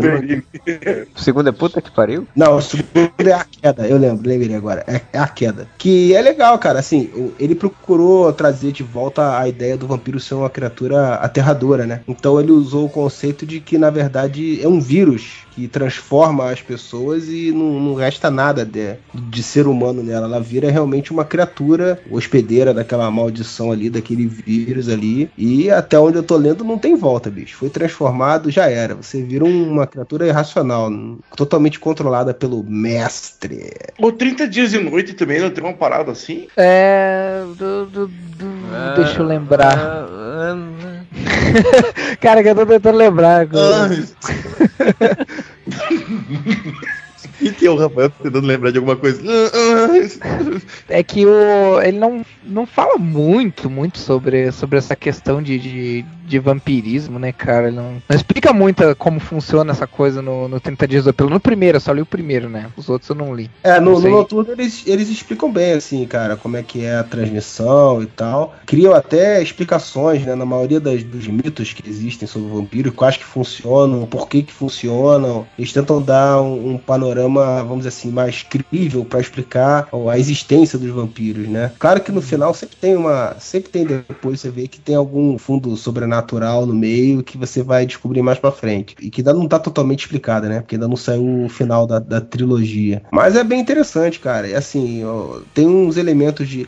Vira do meio do, do primeiro livro em diante, inclusive do segundo livro pra inteiro, apesar desse livro ser bem legal, vira tipo uma história padrão de caça-vampiros, entendeu? A humanidade tá fudida e sobra uma meia dúzia que tenta livrar a cara, por mais impossível que seja, e vai ficando pior a cada momento, né? A gente tava falando de coisas ruins, né, no, no caso do Crepúsculo e tal, mas recentemente, em 2009, a Warner começou a passar o Diário do Vampiro, né, que um livro que o Vampire Diaries foi a inspiração pra, pra garotinha lá, que escreveu o Crepúsculo, foi escrever essa história de merda aí. Pô, fez maior sucesso e é um vampiro que escreve um diário, cara. Cara, Vampire Diaries, isso aqui é galera é sério. É pra levar a sério Vampire Diaries. Eu falei, é por se a gente já tá falando de coisa ruim, então vamos aproveitar. Ah, tá, tá, tá. Oh, mas tem uma. Eu não vi a série, mas eu vi as propagandas quando eu tinha TV a cabo e tinha, pelo menos, tinha umas coisas mais picantes, umas cenas mais picantes que, que Crepúsculo. Não, Warner, nem fudendo. Nossa, que tem é, coisa- o único cara que pode escrever um diário e não ser considerado gay é o Doug Funny, cara.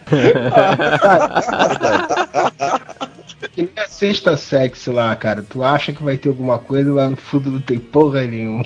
Não, Ah, não, você ainda aparecia um side boob, cara. Ainda aparecia um peitinho de lado ali. Ah, velho. Na Warner não aparece nada. Parecia a mulher cavalgando no, no peito do cara, né? Tem uma outra série que eu só vi alguns episódios quando passou no SBT, que também, pelo que eu vi, não é lá grandes coisas, que é a Moon- Moonlight, né? Que é um. O cara é um vampiro que é detetive. Não, Moonlight não durou uma mim, temporada, cara.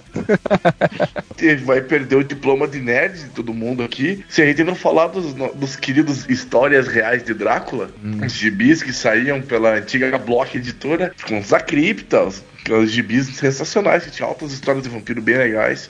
E outras que saíram pela Marvel mesmo. Lembrando que Drácula já venceu os X-Men, já comeu a tempestade e transformou ela em vampiro. Sim, o Drácula tinha uma revista na Marvel, né? Que era Sim. protagonizada por ele, né? E foi o Doutor Estranho que acabou com ele. Próxima mega saga da Marvel é contra Drácula. Eu- só eu que acho bizarro isso de misturar vampiro com super-herói. Eu X-Men chamo isso de até falta agora- de assunto. Não, é que assim, a DC tá fazendo o quê? Tá usando zumbi com anel preto. A Marvel tem que imitar. Faz o quê? Põe vampiro contra os X-Men. Ô, Rafael, você vai saber falar melhor que eu, mas também tiveram episódios do Arquivo X, né? Onde eles tinham vampiros. Tem um episódio muito legal que é meio humorístico, assim, que é uma cidade inteira de vampiros. Só que eles pegam umas ideias bem interessantes, que é aquela coisa que eu falei que o negócio das presas e várias coisas ah, não aparecer na, na- no espelho, que eram tudo clichês foram criados pelo Drácula. E daí os caras eram pessoas normais, assim, eles não. ah, eles nem, nem ah, sugar sangue eles não sugavam. Tinha uma curiosidade bem interessante que, tipo, eles eram mania. Como é que é? é ah, obsessivo compulsivo. Aí, quando eles atacavam uma pessoa, por exemplo, por uma série de, de, de motivos, assim, a pessoa desmaiava, eles desamarravam o cadarço da pessoa, porque eles não conseguiam ver o cadarço amarrado, eles não conseguiam ver nós. Me corri se eu tiver errado. Esse episódio não é com o Mulder, é com o T-1000 lá de, de gente, com a Scully, né? Não, não, esse é com o Mulder mesmo. Esse é com o Porque eu Mulder. lembro que teve um, um vampiro desse jeito, dessa forma, foi o segundo ou terceiro, que é com a gente lá, que é o T-1000. Esse negócio de amarrar cadarço me lembrou de um, de um negócio que envolve essa lenda de vampiros, que é de que eles, no caso, eles são extremamente metódicos, né? Então Uhum. as, as pessoas na época, eles criam que você tinha que andar com um saquinho de, de sementes, que é quando você se deparasse com um vampiro, antes dele te atacar, você jogava sementes no chão e ele não ia conseguir te atacar enquanto não contasse cada grãozinho de semente. Sim, sim, isso tem. Nesse exato episódio que eu, que eu comentei, tem isso aí. Ele, é, ele derruba um monte de bala, assim, quando ele vai atacar a Scully, daí ele. Ah, que droga! E Daí ele vai lá juntar um por um. Aí ele leva. Aí dá tempo do Mulder chegar justamente porque ele ficou perdendo tempo pra caralho. E o Mulder Semente de girassol, podia só jogar isso aí. É, eu tô vendo, eu tô vendo aqui, são dois episódios do Arquivo X, né? Um que chama 3, que é da segunda temporada, e outro que é Cara, isso é muito foda. Isso é muito bom também. e o outro que chama Sangue Ruim, que é da quinta. É que é- ruim, é ótimo.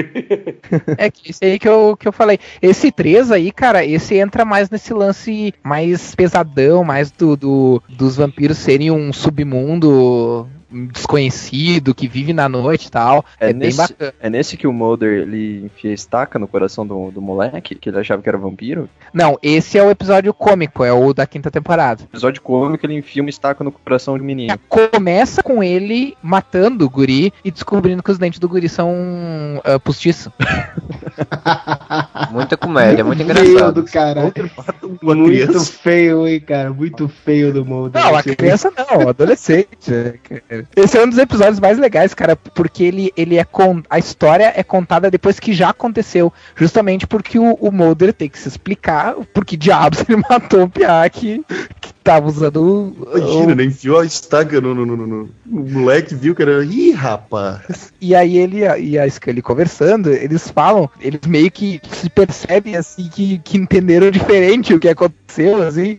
E aí o mundo, não, então peraí, então conta a tua versão dos fatos. E aí os dois contam, cada um conta a sua versão dos fatos, e elas são ligeiramente diferentes, assim. Então é, é- cara, é muito criativo esse episódio, é um dos melhores, eu acho. Uma coisa ligada ao Arquivo X também tem a ver com vampiros é que a inspiração do Arquivo X veio de uma série chamada Kolchak. E o primeiro, o piloto dessa série era sobre vampiros, né? Uhum. O Kolchak era um, era um repórter de um, um jornal que investigava casos misteriosos e tal. E no piloto da, da, da série era justamente ele investigando um caso de vampiros. Hum. E foi isso aí que foi essa série que inspirou o cara a criar o Arquivo X, tá? Chupiar já- algumas coisas e criar o Arquivo X. E já que a gente tá falando do, do Kolchak, os Demônios da Noite, esse episódio, esse filme específico foi escrito pelo Richard Mason, que escreveu o livro Eu Sou a Lenda, que deu origem a três filmes. Mortos que Matam, é o título super criativo. Ah, a Última Esperança da Eu gostei, cara. A Última Esperança da Terra e o Eu Sou a Lenda, que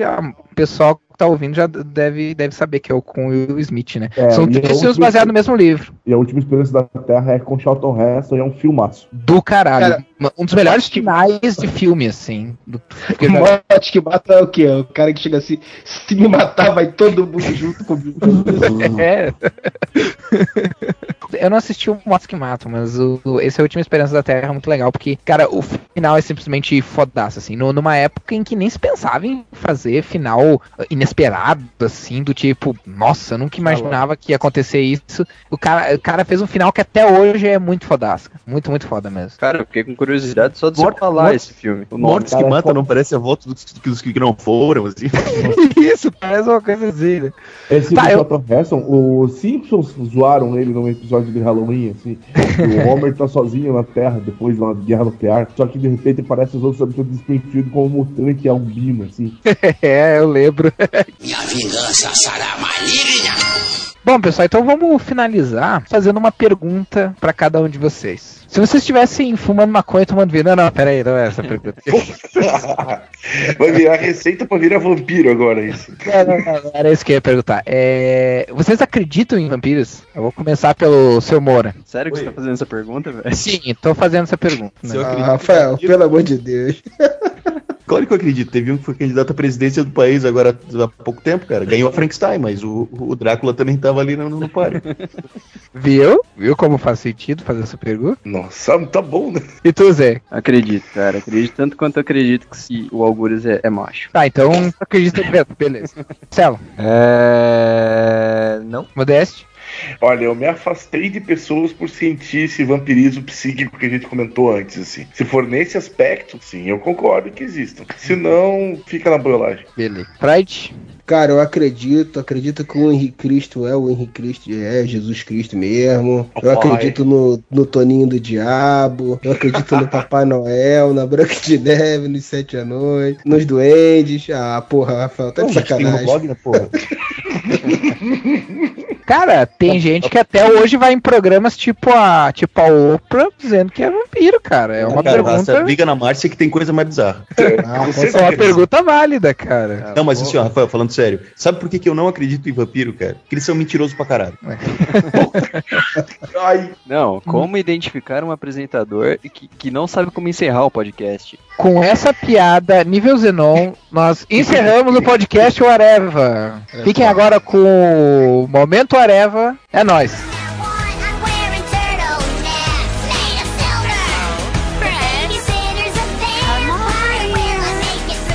snack?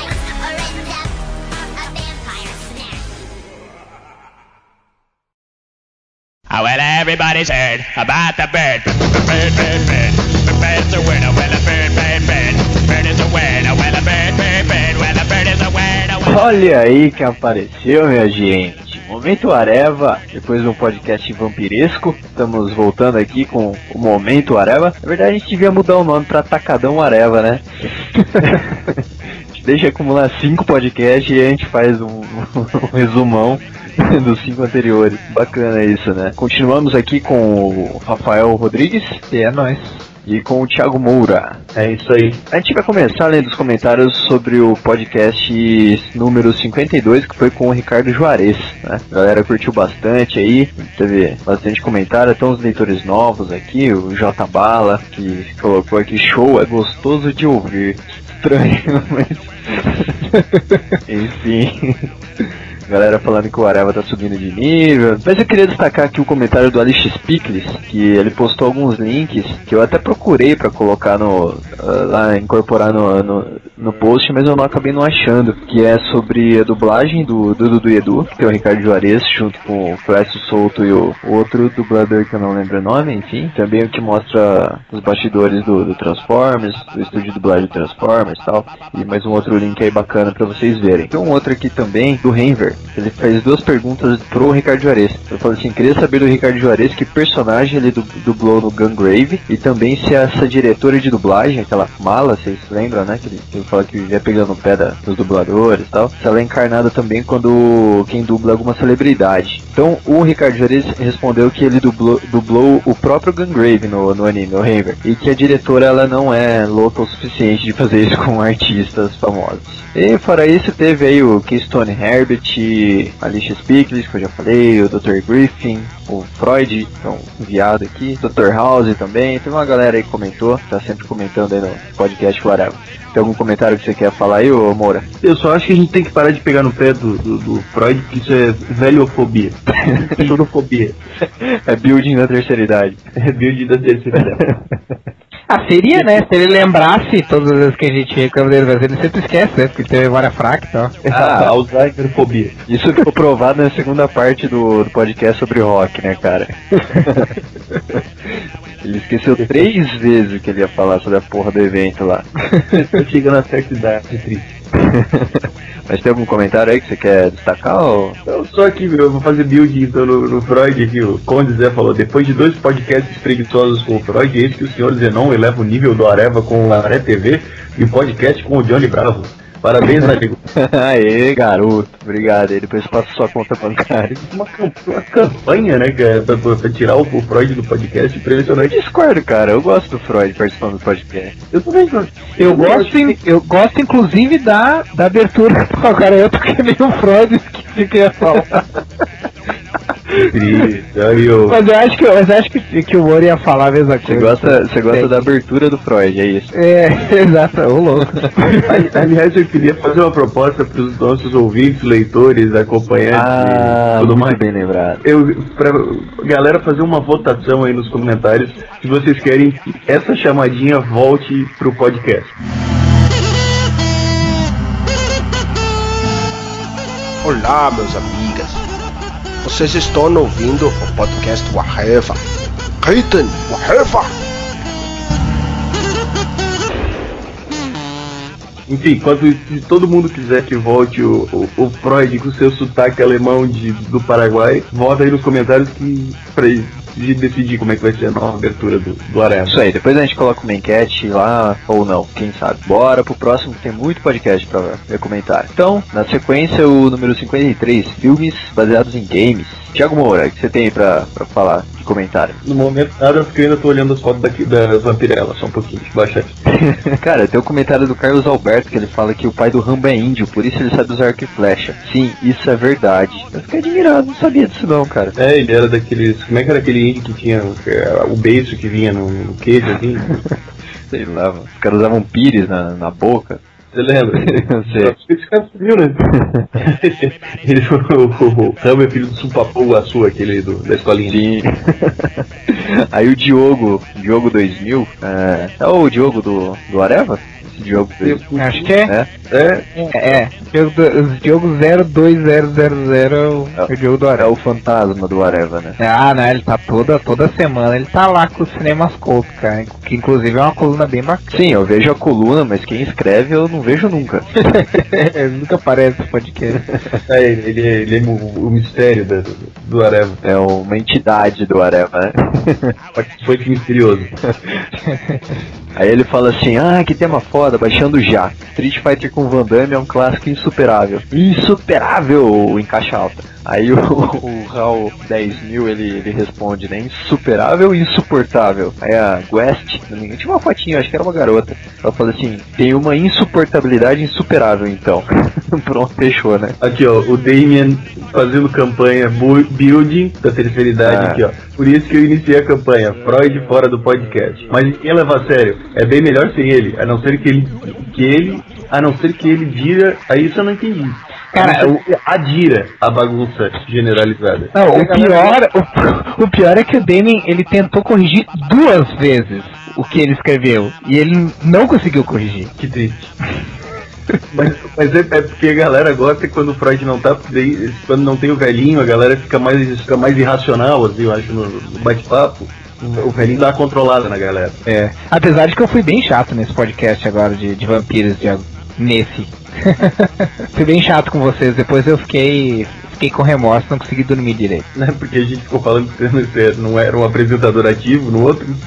é, exatamente. Não quer ficar com fama de passivo, né? Agora eu sou mais ativo. Zé, Morreu. Zé.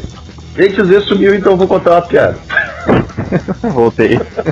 É. Bem na hora, hein? Alto longo. É, aí teve o comentário da Karina Carbonaro, que ela falou so- ela comentou sobre a ilustre frase do Moura, né? Eu não sei como eu consigo viver a vida em primeira pessoa. e ela falou que teve que parar, no, teve que dar uma pausa no podcast nessa hora, que o pessoal da agência tava achando que ela era louca. Cara, eu sempre. Eu, eu só bem rapidinho, eu sempre ouço os podcasts tanto do MDM quanto do Areva quando eu tô indo pro trabalho ou indo pra casa do trabalho. E eu vou a pé, são 40 minutos a pé de ida de volta. Cara, tem vezes que é muito foda, cara. Se segurar pra não rir assim, o cara dá cada estouro, sabe aqueles estouros de riso assim? e às vezes tu tá com umas velhas por perto ou com umas gatinhas por perto e as loucas sempre tipo.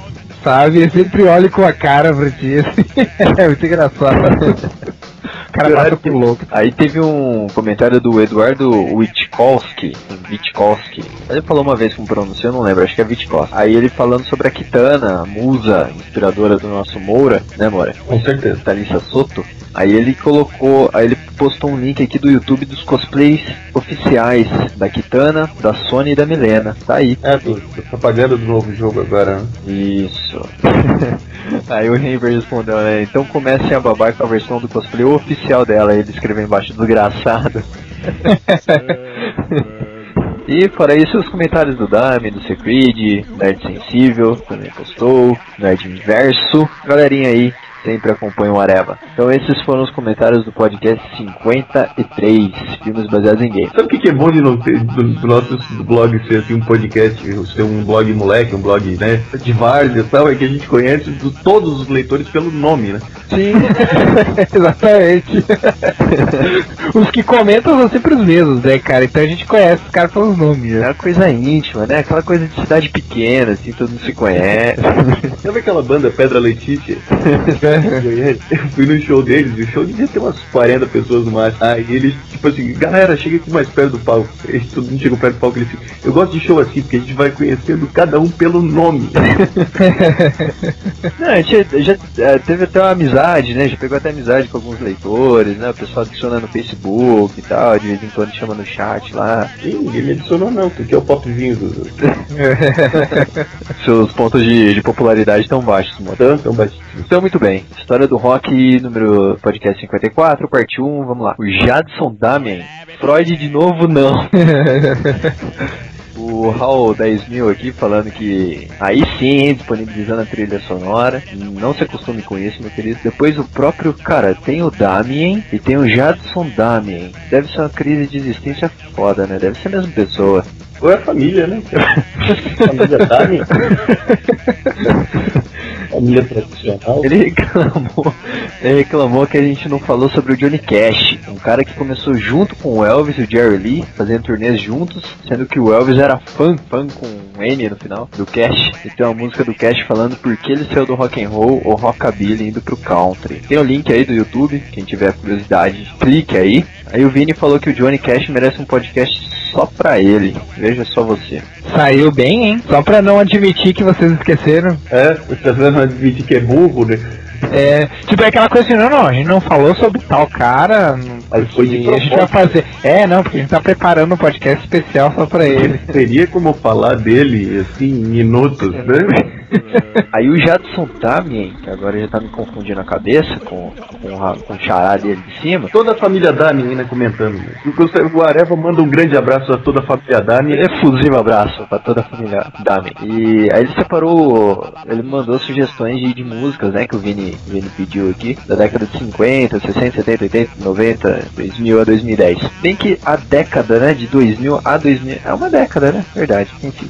É, exatamente, até porque são 10 anos, né? Eu acho que que década para quando muda o milênio. Não, é que eu tô pensando, tô pensando aqui que a gente tá iniciando uma nova década agora em 2011, né? É, a- aí eu queria comentar, na verdade ele botou 2000 a 2010, o que não seria exatamente uma verdade, porque a- as décadas começam a partir do ano 1, né? Então seria de 2001 a 2011, mas enfim, isso é detalhe bobo. É, bobo mesmo, mas enfim. Aí ele colocou aqui, década de 50, Chuck Berry, Johnny Cash, enfim, nas outras décadas ele sugeriu Rolling Stones, Alice Cooper, Black Sabbath. Aí Você não vai ler todas as sugestões dele, né? eu não, eu tô pulando, só tô falando uma de cada década só. E ainda é o que eu pulei da década de 90. Então aí todas as sugestões do, do Jadson. Querido Jadson, nome de jogador de futebol. E eu quero ler aqui do Eduardo Wajkowski, Barishnikov aqui. o Barishnikov. Eduardo Barishnikov, Witkowski, que botou, finalmente consegui parar de ouvir, pra ouvir o podcast. Realmente ficou muito bom. Bem melhor que aquele outro onde os apresentadores são os nerds jovens, saca? Mas o que eu gostei foi o PS. Mexe a cadeira, Vini. vamos, vamos montar a campanha Areva Vini, mexe a cadeira. Com certeza, tá apoiado, tá apoiado. Então esses foram os comentários. Algum comentário a fazer, Sr. Rafael Rodrigues? Ah, não. Eu tô, fico com os comentários que vocês comentaram aí. Tô, tô, tô bem. Você fica com os comentários que comentamos. beleza? É, é. Então vamos pra parte 2, podcast número 55. Dando continuidade à história do rock. É, teve comentários aqui é, do Nerd Inverso, do Caio, do Gil, do. Eu não tô vendo, tô falando a mesma galera que a gente falou antes. É, todo mundo que comentou, Cara. comentou nesse. Cara, eu quero fazer um comentário bem rapidinho sobre o sobre esse da essa segunda parte aí. Pelo pelo seguinte, que eu infelizmente não pude participar, não lembro porquê, desse podcast de rock. Mas eu, cara, eu queria dar uma sugestão de, de álbum pra quem puder. Sei que muita gente vai torcer o nariz, mas pra quem puder dar uma olhada no último álbum do Morrissey, que é Years of Refusal, que é muito bom, cara. Me surpreendi, eu tava eu comprei esses dias e é muito legal, cara. É legal mesmo. Sentiu o peso de uma aspas nesse comprei seu. Ah, mas assim, cara, é bom, assim, pra quem curte rock como um todo, assim, não fica nessa limitação de que rock é só uma coisa específica.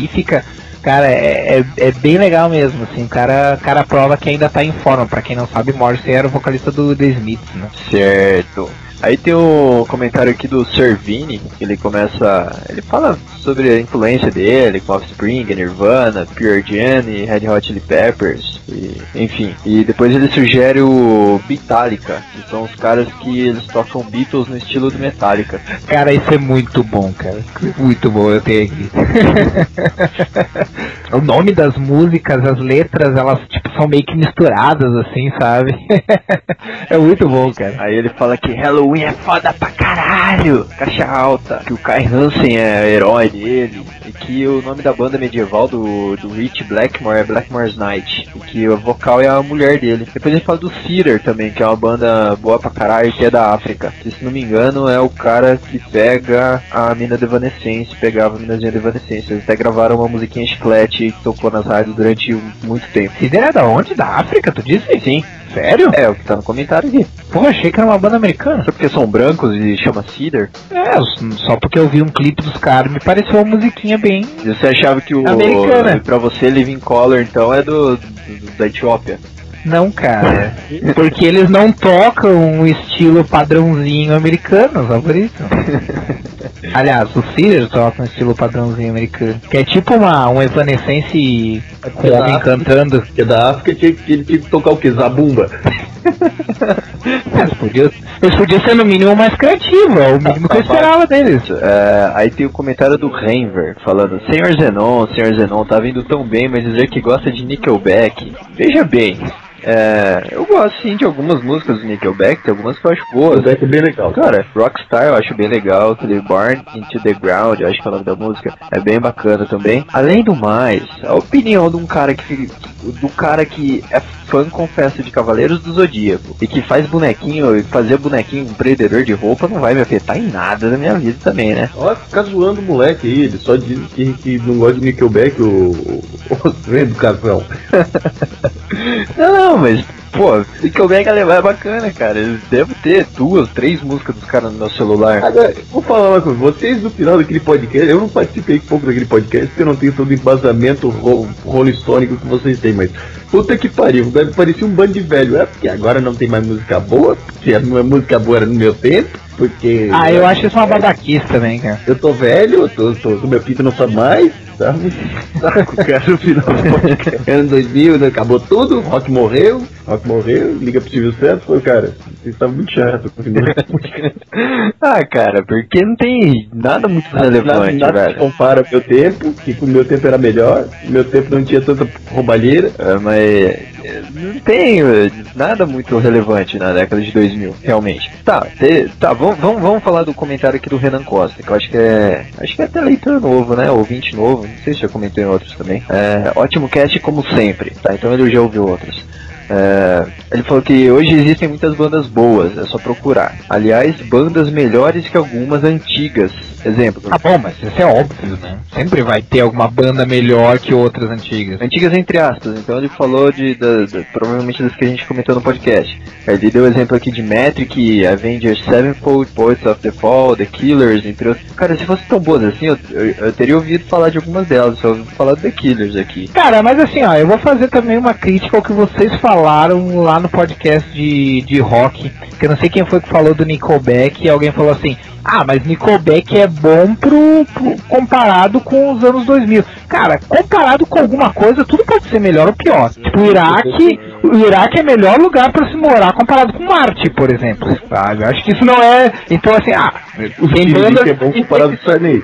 É, tem bandas de hoje em dia que são, que são melhores que bandas de antigamente. Claro que tem. Tinha bandas de antigamente que eram uma merda. É óbvio que bandas que não são uma merda hoje, mesmo que não sejam tão boas, vão ser melhores. Então, tipo, acho que essas comparações são meio complicadas. Cara, ele, ele tava no mimimi e agora não tem mais nada que presta, que puta que pariu. É, exatamente, cara. Aí vem Ah, com essas Pink coisas que, ah, música emo não é rock, ah, não é Chemical Romance. Ah, vamos tudo tomar no cu, cara. Tipo, se for, se for olhar... Se só o Freud falando, eu até entendo, porque o Freud tá Não, e se for... Cara, eu não, eu não gosto... Eu não gosto de emo, só que, cara, vamos combinar. Se a gente for ficar nessa frescura do que, que é rock e o que, que não é rock, cara, então rock não existe desde os anos 60. Cara, não é isso. É que é o seguinte, é, algumas bandas, como no caso do, do Guns N' Roses, do, do Metallica, eles conseguiram, eles conseguiram chegar no outro patamar. Eles chegaram no ponto de conseguirem popularizar o rock para outras pessoas. Tipo, porra, se eu ouvia Guns N' Roses em rádio que tocava sertanejo, se eu ouvia Guns N' Roses em rádio que, tipo, Antena 1 tocando Guns N' Roses, ou tocando Metallica, entendeu? Era uma, era uma popularização, cara. Hoje em dia as pessoas não, não tem mais isso. Cara, tem. toca tem. É, exatamente. E toca NX0 e Fresno em rádio popular.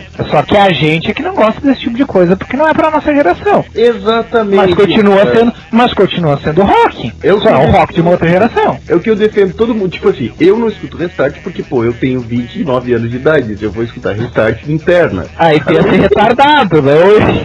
É questão de gosto, né? É, agora entendo, eu entendo que a molecadinha de 11, 12 anos goste, cara, como eu quando era criança gostava, sei lá, de menudos. De New Kids on the Block. Kids on the Block, como o, o- o Rafael quando era criança não dançava lambada.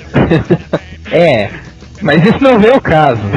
Tá? Porque até são gerações, cara. São É, exatamente, que eu tô querendo dizer que assim, ó, essa coisa de que é rock que não é rock, cara, é, é uma coisa muito complicada. Tem um É monte de gente que caga regra aí que não, não- nem sabe como é que funciona a música, pra começar. É porque é um bando de velho que não consegue entender que existe uma nova geração que escuta coisas que eles não escutam, entendeu?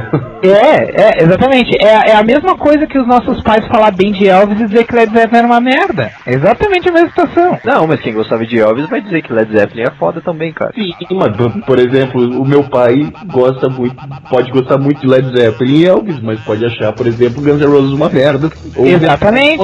Mas é óbvio que se eu sou de uma geração em que tem, por exemplo, uh, Guns N' Roses, eu gosto de Guns N' Roses e vou gostar dos antigos. Assim como o pessoal que gosta de NX0, Fresno, também gosta dos rocks antigos. O, o problema, acho, da maioria da- das pessoas é que elas simplesmente acham que o ponto de vista delas é o ponto de vista de referência e válido em qualquer ocasião. E que bom era do meu tempo pra trás.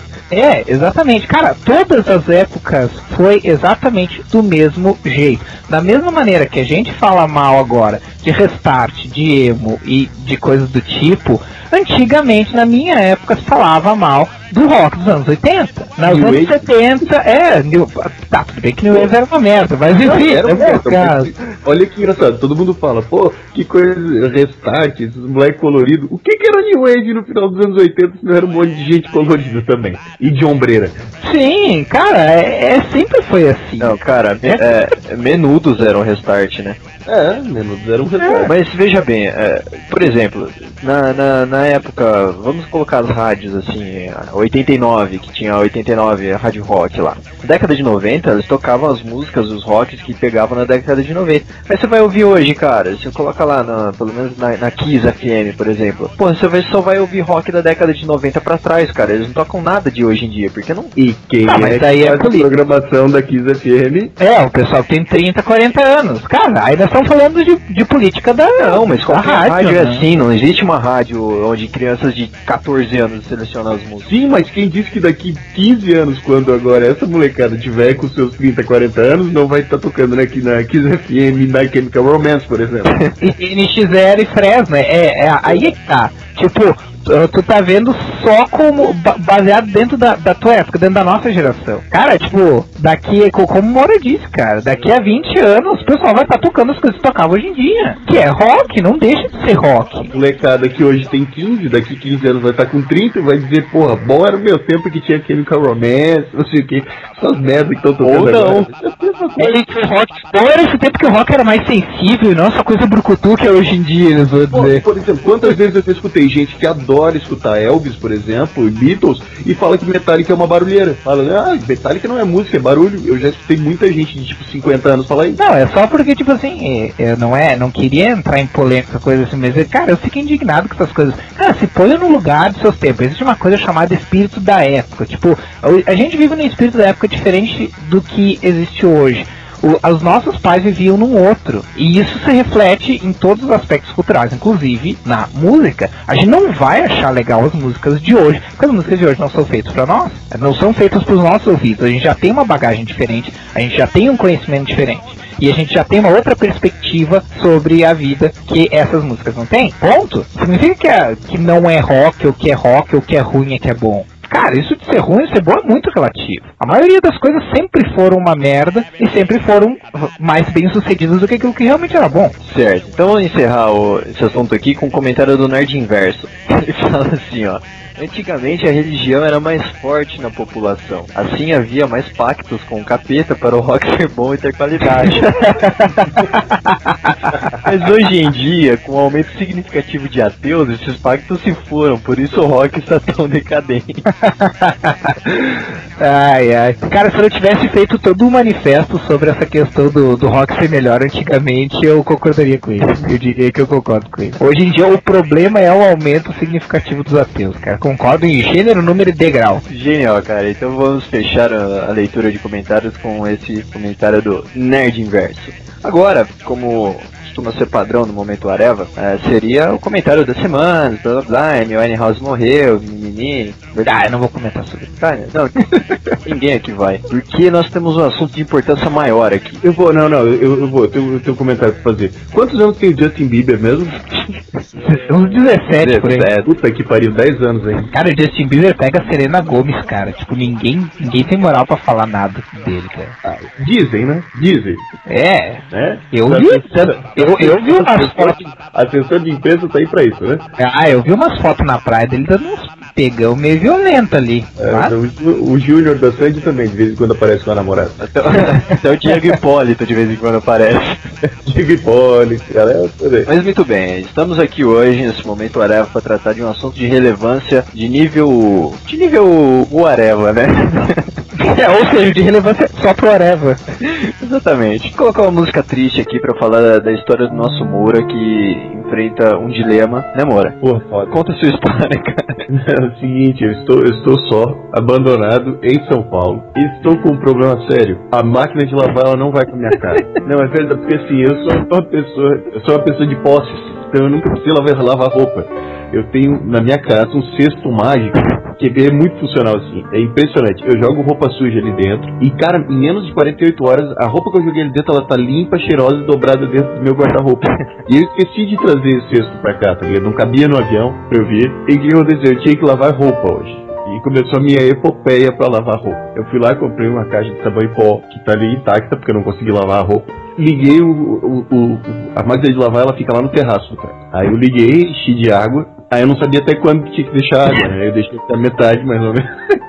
e joguei sabão em pó. E daí eu joguei a sua roupa lá. Na verdade eram várias meias, tipo uns 30 pares de meia que eu fui acumulando. Aí eu botei as meias e liguei. Aí, tipo, virei o botãozinho. Aí. Só que na hora de, de começar, alguém me ajuda, por favor, se estiver escutando esse podcast, a elucidar esse mistério. Porque não girava aquela porra daquele miolo da, da. Ele ficava tipo. Tung, tung, tung. E não era muita roupa, eles vão dizer que eu botei roupa demais, não, porque era só meia. E daí, puta que pariu, eu comecei a girar aquela merda e ele vai, vai, vai, vai, começou a pular aquela porra daquela máquina, e dang, dang, e eu, cara, meu Deus do céu. Aí eu fui girando, girando, girando, até que foi pro, como é que chama? Tem, tem vários, tem lavar, tem centrifugar e, sei lá, secar. Aí eu fui virando até que aí começou a sair água da máquina, tipo, tipo, esvaziar ela porque ela tava centrifugando. Aí começou a sair água por baixo da máquina, assim, inundar o, o, a porra do terraço do. do- Aí eu tive que desligar a máquina e, cara, até que ela esvaziou, enfim, as minhas meias estão sujas e molhadas agora. Cara, eu falei pro senhor antes de lavar essas meias, usa do avesso, pelo menos você já tem mais 30 dias de meia. Não dava, não dava, mano, não tinha mais condições. Eu tinha usado do avesso também.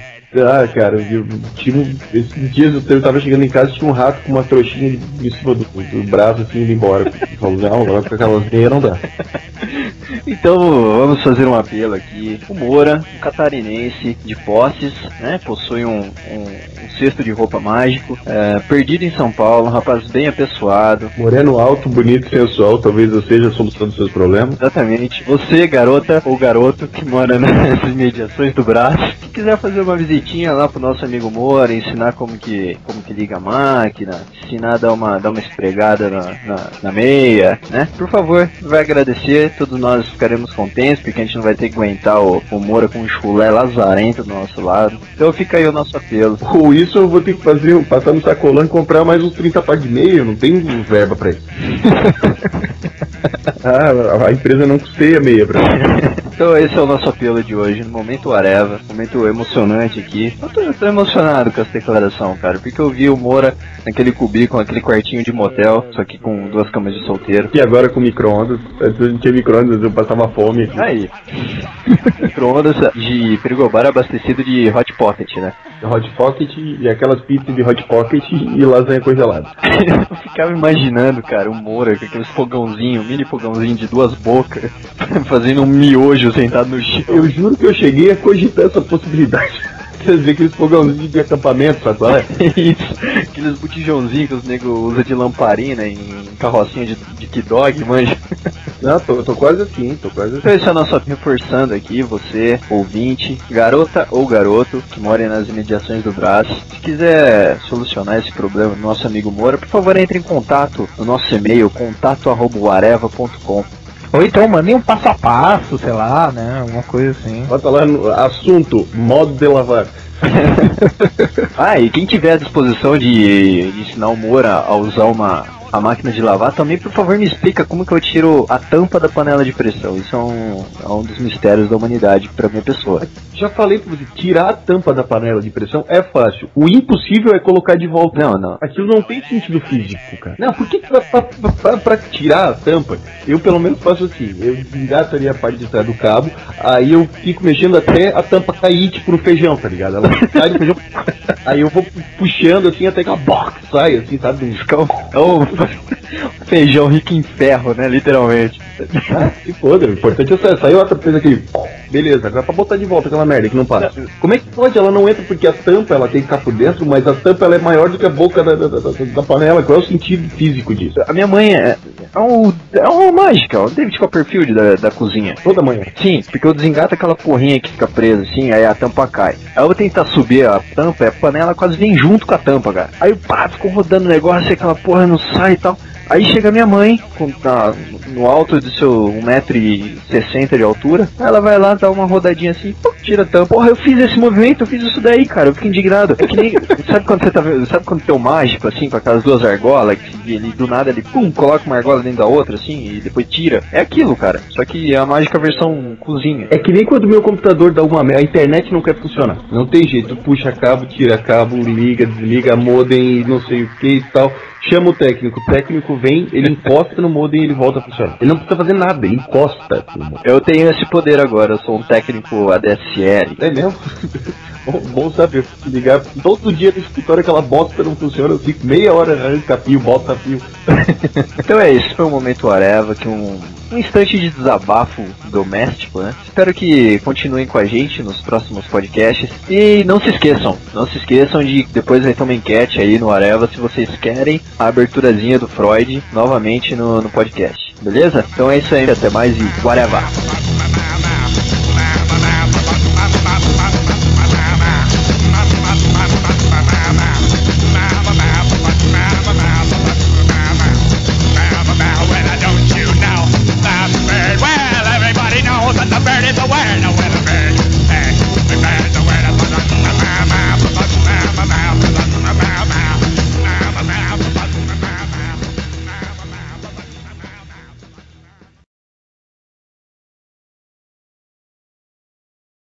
Isso aí, galera. Estamos começando mais um podcast o Areva. Eu sou o Rafael Rodrigues, voltando aos podcasts depois de um longo inverno, depois de ter sido expulso. Peraí, peraí, peraí, peraí, peraí. Começa com um pouco mais de entusiasmo, cara. É o podcast Areva. cara, começa. Muito bem, estamos começando. Cara, é meia-noite, acabei de sair de um outro podcast. Você, apre- você apre- você apresentou outro podcast? Não. Então faça o favor. Toma um Red Bull aí. Estamos começando mais uma re- mesa redonda da Rede Cultura de televisão. Centros para a Juventude. Mais uma Santa Missa em sua casa. Telecurso 2000. Coloque, me coloque o copinho em cima do monitor, copinho com água. É que eu me esqueci que o podcast ungido agora é o do o MDM, né? Pode falar que o Pai Algures vai abençoar. Fala que eu te escuto. Vamos lá. É isso aí, galera. Estamos com mais um podcast Whatever. Aqui está Algures, animadaço. Cara, volta pro antigo que ficou menos forçado. Mais falso que nota de, de 3 reais, mas tudo bem. Cara, é Parece aqueles apresentadores de rádio, tá ligado? De rádio podre. Fala galera, estamos aqui no mais um podcast Areva. Agora você, gente bonita, gente legal. Agora, 5 horas da manhã, todo mundo desperto, todo mundo acordado. Bom dia! É que agora que eu conheço a minha voz no- nos podcasts, cara, eu odeio minha voz, cara. Então, eu tenho chance de eu, de eu conseguir ser natural. Não, não. Tá, começa de novo ou não? mestre. Aliás, Modeste, nessa linha do tempo entre o vinho, a, Aí, aí, aí. a maconha e o, e o sangue, foi próximo assim? Tipo, foi, tomou vinho, fumou um e caiu de boca? Ou... Não, não, não, não, não, ele quer realmente que eu entre nesse assunto, eu posso. Não, não, acho que não, cara. Não, mas assim, acho que todo adolescente tem aquela hora que quer passar. Não, não vou entrar nisso, calma, calma.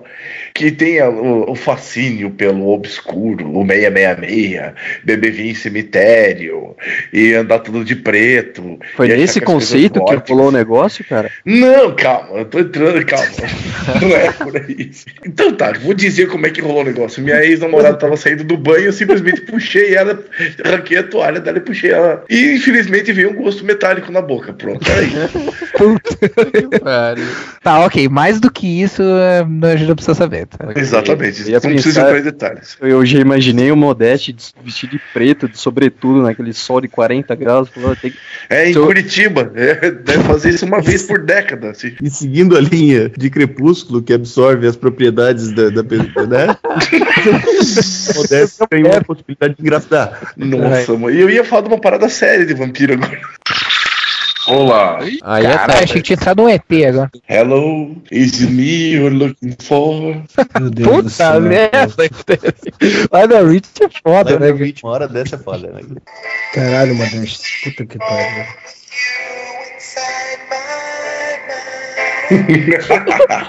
Cara, o clipe é muito clássico, cara. Cara, não interessa o que é o clipe, cara. Você imagina uma coisa, cara. Duas horas da manhã, cara. Seis caras numa chamada do Skype. Vê o tio Chico cantar Lionel Rich, cara. Não dá.